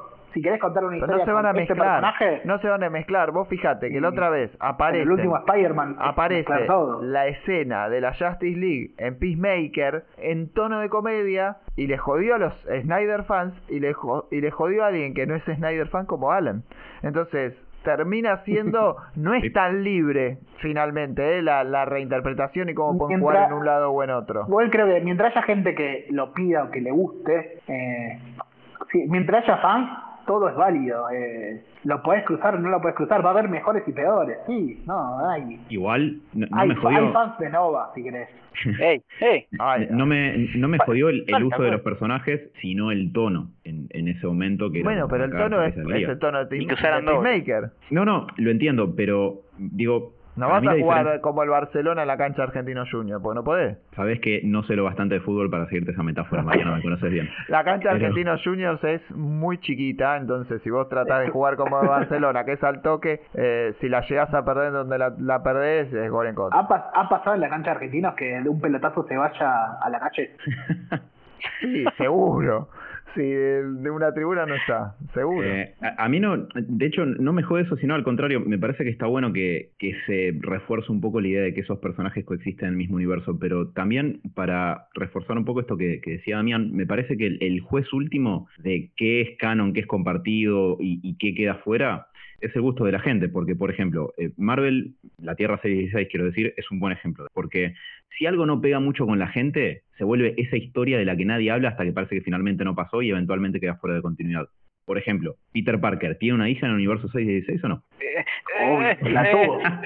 no, no se ni- perdió, para mí la tuvo. Bueno, Y hay- eh, venido de un autor y estoy esperando que autor venga para recuperar esa trama. Tommy lo dijo bien, nadie, nadie habla de eso y ese es el punto. O sea, digo que Marvel es un buen ejemplo porque Sí, cada eh, tanto se tropieza y arriba el botón de reset. Nadie hablaba de, de Sin, Sin Pass hasta que alguien habló, nadie We hablaba de los clones hasta que alguien habló.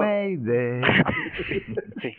Eh, la- de- hasta que llegó Spencer y, y, y retconeó lo de Sin Past y ahora es como que bueno, listo. Ya Y en está, su momento fue con los clones, no se hablaba de clones hasta que vino Mark Millar hizo una linda historia donde se mencionaban clones y chau, ya está, clones en continuidad.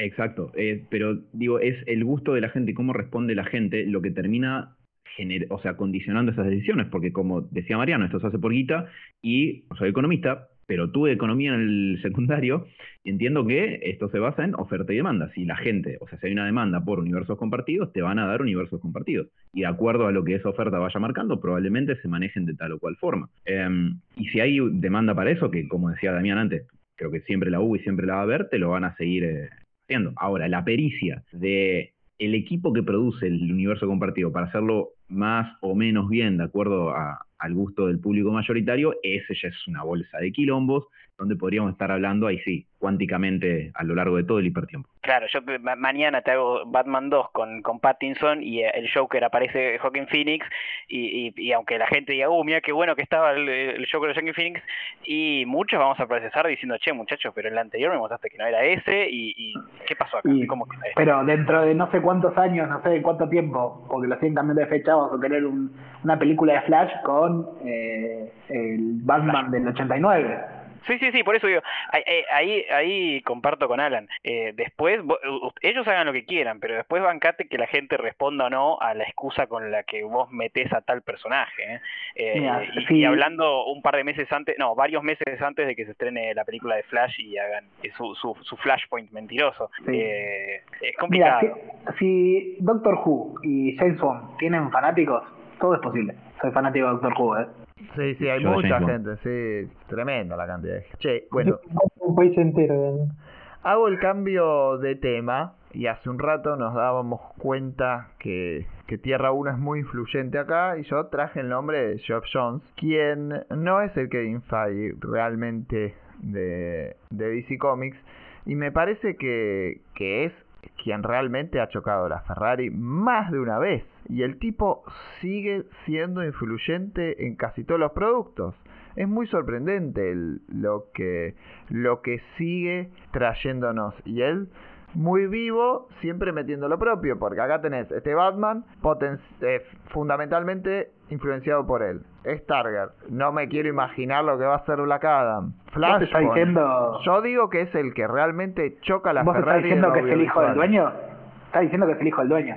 Es el hijo perdido de Andrés Acorsi. Pero además de eso, este, no, lo que digo es que es quien realmente termina siendo el que el que me impone sus ideas en, en lo que es lo audiovisual. Es muy es muy sorprendente esto, pero está omnipresente el tipo. Eh, Para mí es una mezcla de Kevin Feige con Bendis, porque en un principio empezó a hacer, eh, a hacer Feige, eh, fue el- es uno de los fundadores de DC Films, eh, eh, fue el que propuso todo este, este reboot y este universo compartido, era, era el cabecilla de todo, hasta que, hasta que fue todo un desastre y lo rajaron, pero también es Bendis porque tiene es- esa, esa, esa mística, esa suerte de que todo lo que él hizo en los cómics eh, de pronto se empieza a usar y se empieza a valorar y lo empiezan a meter dentro de, eh, de las series, eh, salvo las que están producidas por él, ¿no? Obviamente que eh, produjo Stargirl y, y- y sí, iba a ser de Stargirl. Pero, pero tiene como esa, esa dualidad de que eh, hay veces que para mí lo de, lo de este Batman no, no participa, no está acreditado, no existe, ya, ya está ido, no, no tuvo nada que ver, pero justo usaron su material. Eh, como Bendis no tiene nada, absolutamente nada que ver con, con, con Marvel Studios, no, no, no produce, no está metido, pero justamente siempre agarran cosas que, que, que él hizo y, y le va bien con las cosas que él hizo, lógicamente. Yo tengo una respuesta a eso. Mi teoría en relación a Jeff Jones es que me parece que lo audiovisual no termina de ser lo suyo. Creo que la experiencia avala eso. Creo que a mí me gusta mucho lo que ha hecho en DC, a mí me gusta mucho el, el estilo de DC que él propone en muchas eh, oportunidades, en otras se ha mandado unos mocos que la verdad me dan ganas de arrancarme los pelos, pero en general me parece que es un tipo muy efectivo para retroactivamente o de la forma que fuera, volver a introducir algún elemento clásico que se siente familiar y que te- no te encorseta la historia eh, en varios personajes de DC. Y que al haber tenido una buena recepción comercial y al empezar a encontrar DC problemas para adaptar sus productos audiovisuales,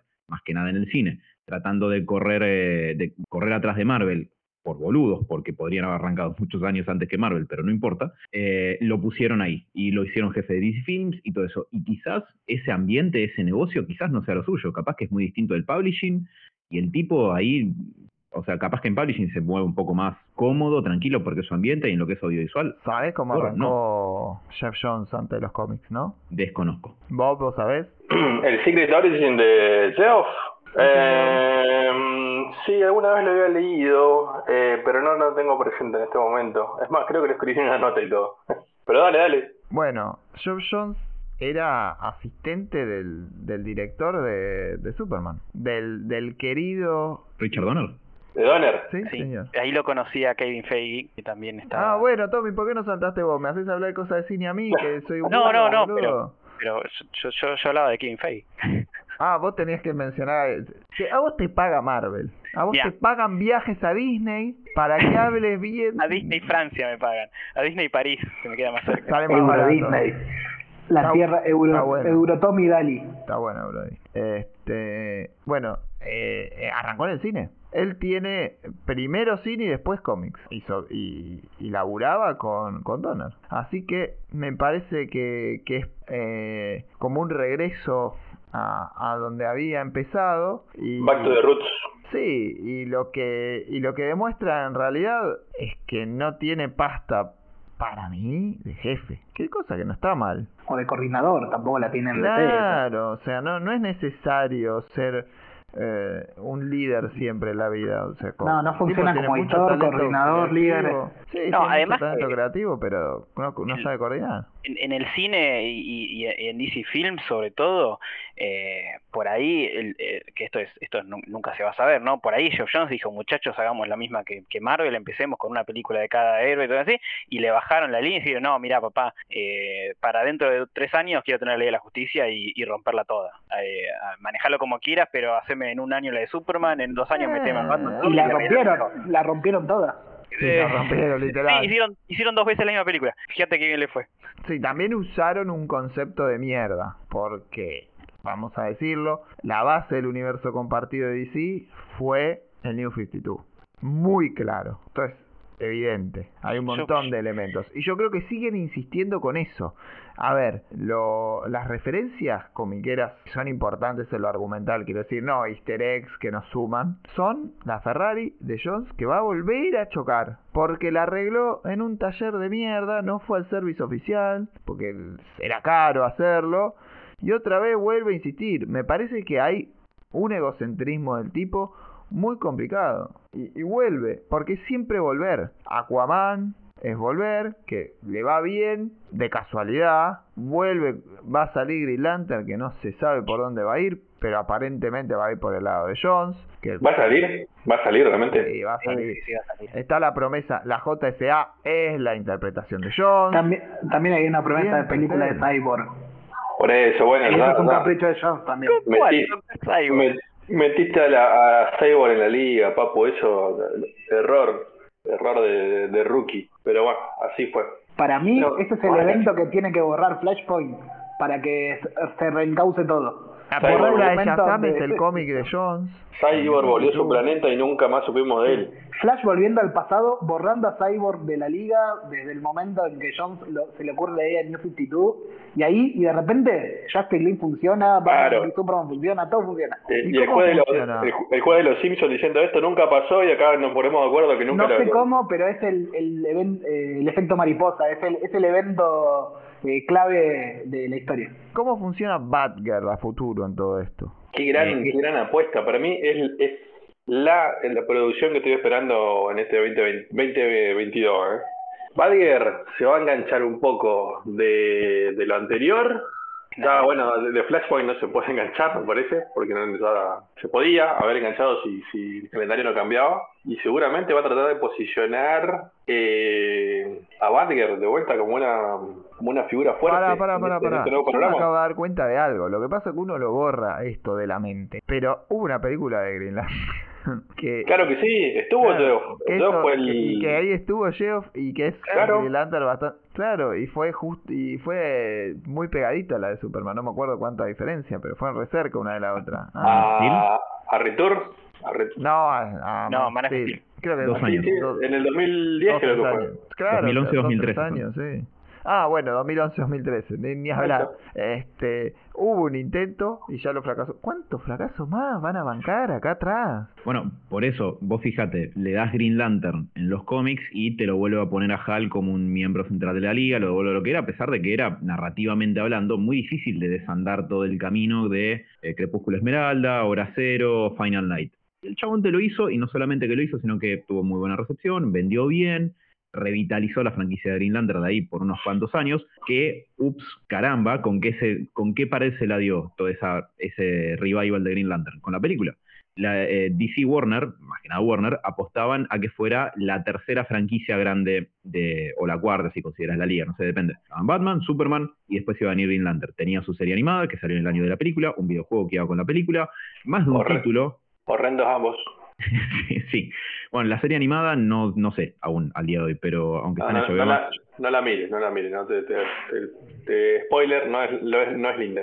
A pesar, de, a pesar de tener tanagarianos, este, ni, ni aún eso, es, con eso levanta. Bien, bueno, hasta la serie animada parece que, que apestaba. Entonces, el caballito de batalla de la película, que le fue muy mal y con razón, y ahí medio que hizo implosión, que implotó la franquicia de Green y volvió a tener menos títulos, no volvió a tener adaptaciones audiovisuales y ese tipo de cosas. Es decir, en los cómics, Jeff Jones te lo revivió y por fuera de los cómics lo reventó contra una pared. No creo que sea 100% responsabilidad de él, porque hay muchas manos, especialmente de- más de ejecutivos cuando se prepara una película, y si la película hace una especie de efecto dominó sobre todo lo demás, entonces, bueno, la responsabilidad de él quizás no termina siendo tan grande, creo, dentro de lo que conozco así tocando de oído del tema. Pero para mí es muy sencillo, no es para lo audiovisual, tendrá que estar en los cómics e incluso como vos decías, Mariano, capaz que no tiene pasta ni de coordinador, ni de líder, ni de jefe y tendrá que estar en un puesto entonces más acorde a sus capacidades. Bueno, y volvamos Para- a Batman, para mí- ahí interrumpí. Vamos. Igual se reivindica con Star, Stargate, ¿eh? pero vamos a dejarlo eh, para otra para otra ocasión. Otra vez con CW, porque Sí, pero tiene que ver la gente para eso. Claro, eh, lo vio Geoff Jones,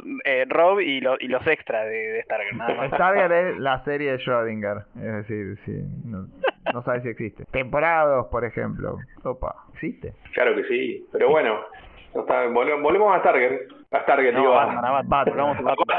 a Badger, mu- muchas Badger, guerras en el, en el- Badger, en teoría, se va a parece que hay posicionar. demasiadas girls en el mundo superheroico, debería No, haber un... cuidado. Danger. Eh, Estamos- Road to Cancellation. El Road to Cancellation, pero justamente iba a decir algo para reivindicar eso. Junto a Wonder Woman, eh, Gal Gadot, y a... Repetime ese. Wonder Woman, ¿cómo? ahora, ahora lo tira, lo tira Tommy de vuelta. Y a, ¿vieron el Wonder. Wonder Woman, ¿qué? y a Super, a Supergirl, a Supergirl que no es Melissa, tampoco es, este, eh, es la que iba a salir de, de Flashpoint justamente, iban a armar la nueva triada eh, femenina, 100%, en teoría, de la, de la, de la Trinidad. Sí, sí, va, Eh. va, va a- apunta para eso, claramente. Eh, recordemos, para los, los fans de Snyder que están escuchando, hoy lo dije, Scott Snyder, No, no, pero, los fans de eh, los fans de- del- del innombrable, eh, que en teoría, y hay que decir siempre en teoría, pues esto se trata de DC, eh, la serie de Batgirl que va a salir por HBO Max está dentro del universo de este, de este director que no, que no podemos nombrar, eh, porque repite a J.K. Simmons eh, como Gordon, que es el, el- el padre de, de Batgirl, eh, de Bárbara. O sea que lo están Eh, restaurando. Sí, y no están en, y no está, Sí, no están sí, en- esperemos a ver Flash. Sí, está- Restauranteando. No, Arme está en su el- propio Snyderverse. no está en el, en el universo Side, Side W porque mm, Robotman No, sí, es parte del multiverso, ¿no viste? No, no, porque Robotman está haciendo de, de Firefly. Claro, Eh, sí, sí, sí. Pero es otra versión, ¿no? Pero- Hay un detalle, hay un detalle importante ahí, y es el siguiente que justamente generó una ola de toxicidad online que hace que Chernobyl parezca un poroto. Y que en la película, no sé si es una película o una serie, lo, lo de Serie, Batgirl, serie de Batgirl que estamos comentando, James Gordon va a ser J.K. Simmons, pero Batman, y esto está confirmado porque el mismo actor subió fotos del rodaje, Confirmado, sí señor. está confirmadísimo, es Michael Keaton. Ultra chequeado. Sí, sí. Sí, sí. Entonces, mi conjetura sobre eso es, va a ser un universo alternativo donde Gordon es J.K. Simmons, pero Batman es Michael Keaton. No es ni una ni la otra. Para mí el Pero universo lo- alternativo va a ser Pattinson. Sí, Puede ser, pero hay, mí- tantos que... Es Black Label, Pattinson. Claro. para mí Pero ¿qué Flash pasa? arruina todo. Para mí Vértigo. Flash, para variar, Vértigo. arruina todo. Es que los fans... Aguante Flash, aguante Flash. El, el de Titans, el Batman a gogo ba- bailando de- el caballero. Llora Mormont. Eh, los fans de cierto director que no debe ser nombrado dijeron, ah, quieren borrar nuestro universo y reemplazar a Affleck como Batman. Entonces, pum, toxiqueado online. ¿Qué sé yo? Sería una movida, ¿no les parece igual que sería una movida bastante rara si Warner apunta a reemplazar al Batman de Affleck en ese universo con Keaton, que tiene 70 años? Digo, a mí me suena más sensato que quizás sea, nada, un- una versión de un universo donde Gordon es J.K. Simmons, pero Batman es Michael Keaton. No Va a ser una mezcla por ahí, Badger, entre ella y Beyond. Sí, eso iba a decir. Es que sí, y acuérdense que Keaton aparece en la película de Flash. Para mí es, es, es clave que, que, por eso yo en un momento la película de Flash se iba a llamar Flashpoint, eh, y, y para mí le cambian el nombre, pero la idea sigue siendo la misma. eh, para mí eso, el, el Flashpoint va a normalizar un universo donde todo, salvo Pattinson y Phoenix, eh, sucede en el mismo en el mismo tiempo, en el mismo universo. Y, y- y como Ben Affleck ya no va a ser más eh, Batman, por, por decisión propia y, de- y del estudio, bueno, eh, Pattinson es muy joven para, para, para tener a Batgirl que tiene más o menos su edad. Eh, el que te queda es Keaton, que vuelve con, con, con después de Birdman, después de, de la de Spider-Man, ya está de vuelta en arriba de la cresta de la ola y le Tengo un mensaje de, de- Está. tengo un mensaje de Joe Clooney y otro de Val Kilmer que están diciendo que eso no, no sería del todo cierto, pero bien. Eh, y, y- Christian Bale que no, no agarraba ni de casualidad tampoco. Eh, yo, yo me gustaría que sea así porque es una manera de, eh, aunque no le guste a los fans del, del, director, eh, tratar de tener por un lado el universo compartido y por otro lado las eh, estas, estos spin-offs en otro universo que son de Batman, Joker y sus secuelas. Eh, estoy de acuerdo, me parece que la teoría de que va a ser una movida estilo Batman Beyond con Terry McGuinness también tiene, por lo menos suena bastante sensata. Em, y también, o sea, yo creo que es, muy sensato también lo que, lo que estás diciendo, Tommy, pero en algún punto, no sé si quizás si el estudio se tome incluso el laburo de, digamos, afirmar alguna de esas versiones o lo dejarán en una conveniente vaguedad donde cualquier interpretación sea más o menos válida. No lo sé, porque hay que ver la verdad que hacen con Flashpoint, que, eh, la, bueno, además de que la vienen atrasando desde el 2014 más o menos que, que se anunció. Sí, Eh, más atraso que Fabiola. Sí. En principio, en principio yo le cambiaría, cambiaría, cambiaría el nombre por Into the Batverse directamente y ya está, así la blanqueamos. Bueno, es que ahí van a estar, no solamente va a estar Keaton, va a estar Affleck también. Así que eh, andás a ver qué van a hacer con cada uno de, de los Bad dos. Night. se muere. Se- se lo- le- es, el, es el último, es el último clavo en el ataúd del, del director y le matan a, a, a Ben Affleck. a. Bueno, eh, hay, eh, la, la oleada de cierta toxicidad de ciertos fans un poco ya está anticipándose a putear de que no hagan eso, que eso no quiere que pase, etcétera. Ah, ya. Están Ignorando que desde también- hace años ya. Es que también ignorando que Affleck dijo que él hace mucho que ya no quiere ser Batman y que no, no está dispuesto a volver a hacerlo y que filmar eh, las escenas que filmó en la película de Flash, él dijo en una entrevista, si mal no recuerdo, que fueron una muy buena, eh, un muy buen cierre para su personaje, para esa versión de Batman. Entonces, qué sé yo. Igual No, Keaton dijo que no quería, que renegaba de, de, de esa película hace, ¿cuánto? 6, 7 años ya. Y ya hizo, de las películas superhéroes en general renegó. Ya. Sí, después se ganó un Oscar con Birdman y, y cambió un poco. Y aparte, acordate del buitre. Claro, por eso lo digo.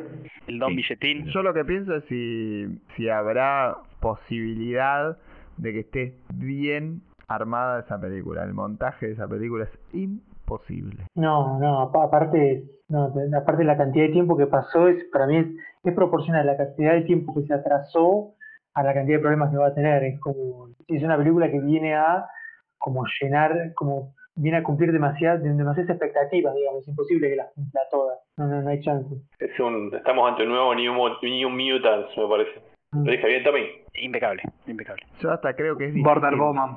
Tiene tanta tanta relevancia, supuestamente, en la, en la cohesión del, del universo DC, que lo único que puede hacer es chocarse. Pero bueno, ¿qué, qué más que nos queda en el futuro? ¿Va a haber Sí, más al final- Pattinson? Para ir cerrando. Sí, Seguro. Al hablamos final nos dijimos, ¿nos gustó o no nos gustó la película? A mí me encantó. Peliculón. No, no sé si de Batman. Sí, sí, A mi, mí- voto, mi voto positivo también.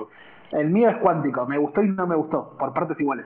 Em, a mí me, me parece que, o sea, no es una versión ideal, pero en una época donde nunca nadie más va a apuntar a ser la versión ideal de un personaje, es una buena interpretación de Batman, una buena película y tiene mucho lugar para seguir creciendo hacia el Te, futuro. te lo contesto rápido porque no la quiero seguir por ese lado, pero no hay versión ideal para mí. Es una buena versión de Batman y hay muchísimas versiones. Hay Ah, muchas versiones, pero eso ya lo hablaron ustedes en otro programa. Muchas ganas, muchas ganas de leer a Morrison me dio la película. A mí, a mí, a mí me gustó. A mí, la verdad, a mí me, me encantó. Me encantó. Eh, eh, técnicamente es, es impecable. En, en- en edición, música, montaje, eh, fotografía. eh, Lluvia, eh, sí, agua. sí, lluvia. En un momento llueve por arriba y llueve por abajo cuando se inunda todo. Tipo, eh, de- te gastaron un montón en agua. Pero, está de, muy bien. el sueño de JR, JR. Sí, sí, sí. Eh, larga, eso sí. Larga, larga y larga. No, para, para mí la peli hasta- ese tercer acto era un ocho, ocho y pico y para mí ese tercer acto eh, le hace un 7. Igual me, me, me gustó, eh, está muy bien y, bueno, ya de esto tipo que es difícil qué más podía decir del personaje, el- como que tenía muchas cosas en contra, especialmente en contra me tenía a mí mismo y pocas ganas de ver otra de Batman, así que también eso es el principal obstáculo. Y viene otra, ¿no? Vamos. No, pero más vale que viene otra. Viene otra. Sí, Viene todos los personajes vienen, sí. Sí, sí, Viene sí, otra, la serie, la serie de Selina, serie la de serie Pingüino. de Pingüino, de, de Gordon, del amigo de Gordon y de todo. De todo. La La serie de- serie, la serie de, Ramírez, Moroni, de Ramírez. ¿Ramírez era el, el Alcana? Sí. el, de- el, el Cana, el, Cuando, el Machina. cuando Bob dijo eh, Ramírez, pensé que estaba diciendo es Ramírez, o sea, ya su pronunciación ya está en un tono. Pará, eh, pará, pará, pará, pregunta de Marvelita. Eh, ¿Ramírez es, es hay un hay un cana conocido en DC? No, Hay un cana, hay- no. hay un Seguro lo vas a encontrar si lo buscas. No tan conocido como, como René Montoya o otros canas así célebres, pero sí, sí, existe. Porque en The Dark Knight también hay un Ramírez, que, que si no estoy mal seguro es el que secuestra a la familia de Gordon, eh, o el que se lleva a Harvey o a uno de esos, y es tipo también Ramírez. Eh, ¿Quién, quién, quién- quién, manejó el auto? No, Ramírez. Y ahora me, me quedo pensando. Era la, la mujer, que al principio Claro. los fans decíamos en ese momento, "Eh, ¿por qué no lo hacen René Montoya? Y cuando ves que en realidad eh, está entongado con la mafia, decís, ah, claro, por eso mejor que no lo hicieron René Montoya. El Ramírez verde. Trae muchos quilombos a veces. Poner nombres donde no van. Mejor tirar un Ramírez, un Bernie, un Smith y nos vimos. Y tirar un. Tirar un. eh, Eh, no, no, no quería meterme en el último quilombo de No, los no, fans de no, Selector. ya está, no tiremos más, pero a veces es mejor sacar un poquito los easter eggs, no, no, no hacer ningún premio y dejar que las conjeturas queden de lado. A mí me, me gustó como película, como ya lo dije muchas veces, no sé si como película de Batman, de superhéroes, me parece que a que a 2022 es una muy buena es una muy buena película para 2002. 20 años después eh, llegó esta película. Realmente lo pienso. O sea, no, no podemos tener este, este Batman después de tantas adaptaciones superheroicas. Es como, es como Venom, que es una gran película de 1994. Claro, tal cual, tal cual. O sea, pasó demasiado, creció demasiado este el, el universo de adaptaciones superheroicas como para que esta sea la muestra, que esta sea su contacto, que este sea su contacto con, con- con los demás personajes, que, que esta sea la potencialidad. Eso es lo que realmente pienso, como que volvimos 30 años para atrás prácticamente en lo que es construir estas narrativas, estos universos compartidos, etc. así que peliculón, me siento, la veo, ya la vi dos veces, disfruté, para que yo vea dos veces en el cine una película de superhéroes, ¿sabes qué? Tiene, está buenísima, y me gustó las dos la viste veces. como, como cuatro. No, la de Spider-Man saqué tres veces entrada, pero la vi una sola. Y todavía no la vi la segunda, a pesar de que está en Blockbuster. Así que es muy buena, pero... Mariano dijo blockbuster, lo escuchamos todos. Sí, Sí, sí, es un eufemismo. es un eufemismo. Un eufemismo para así como ustedes el... usan madera para aquellos que sean fan de héroes, o sea, yo las películas que, que Seba ve en madera, yo las alquilo en Blockbuster. Ah, bien. Guillermo Torrent. No, pensé que ya estabas pidiendo con Blockbuster de villano una película de Batman. Podría ser. Podría andar. Bueno, creo que, que hemos este, hecho un prefacio lo suficientemente largo como para que, que sea el extended cut de esta película, que también fue suficientemente larga. Así que podemos ir eh, cerrando la, la Yo- cosa. yo- Yo antes de que ¿Quedó cierre algo tengo, en el tintero? tengo algo más. Sí. Sí, sí, sí, sí, exactamente algo en el tintero. Porque este es el nuestro noticiero audiovisual, hablamos del audiovisual, este, este fue el específico de Batman porque salió Batman, ahora se viene Moon Knight y ya vamos a hablar de Moon Knight, pero yo no puedo eh, evitar eh, nombrar la confirmación de lo que estuve esperando hace muchos años, de eh, un proyecto de Nova por Marvel Studios, confirmadísimo. No se Uy, sabe si decir una, una de los eh, Avengers del Great Lake Avenger que se venía. No, no, no. No, no, no. No, no seamos así porque al- eh, Nova fue Secret Avenger. Fue un poquito más, un poquito más hasta arriba que los Great Lake Avengers. Sí, Squadron Pero- Girl- fue Avenger. Avenger, Eh, pero sí, bueno. Sí, sí, sí. Eh, así que nada, para los que, para mí, para todos los que estaban esperando esa confirmación, eh, ya está, muchachos. Dentro de poco va a estar Richard o Sam en alguna pantalla, en el cine o en la de la tele. Con la del ¿Cómo te lo cambio? sí. ¿Cómo te lo cambio esto? Eh? Cerrame con Batman, por favor. Son los dos enmascarados. Bueno, esperemos encontrarnos la semana que viene en otro episodio, esta vez sí sobre historietas y aproximadamente dentro de un mes, un poquito más, con el cierre de Moon Knight, que sería el Batman de Marvel. ¿Va? No sé, ya veremos. Un abrazo. Chao, chao. Bye. Adiós.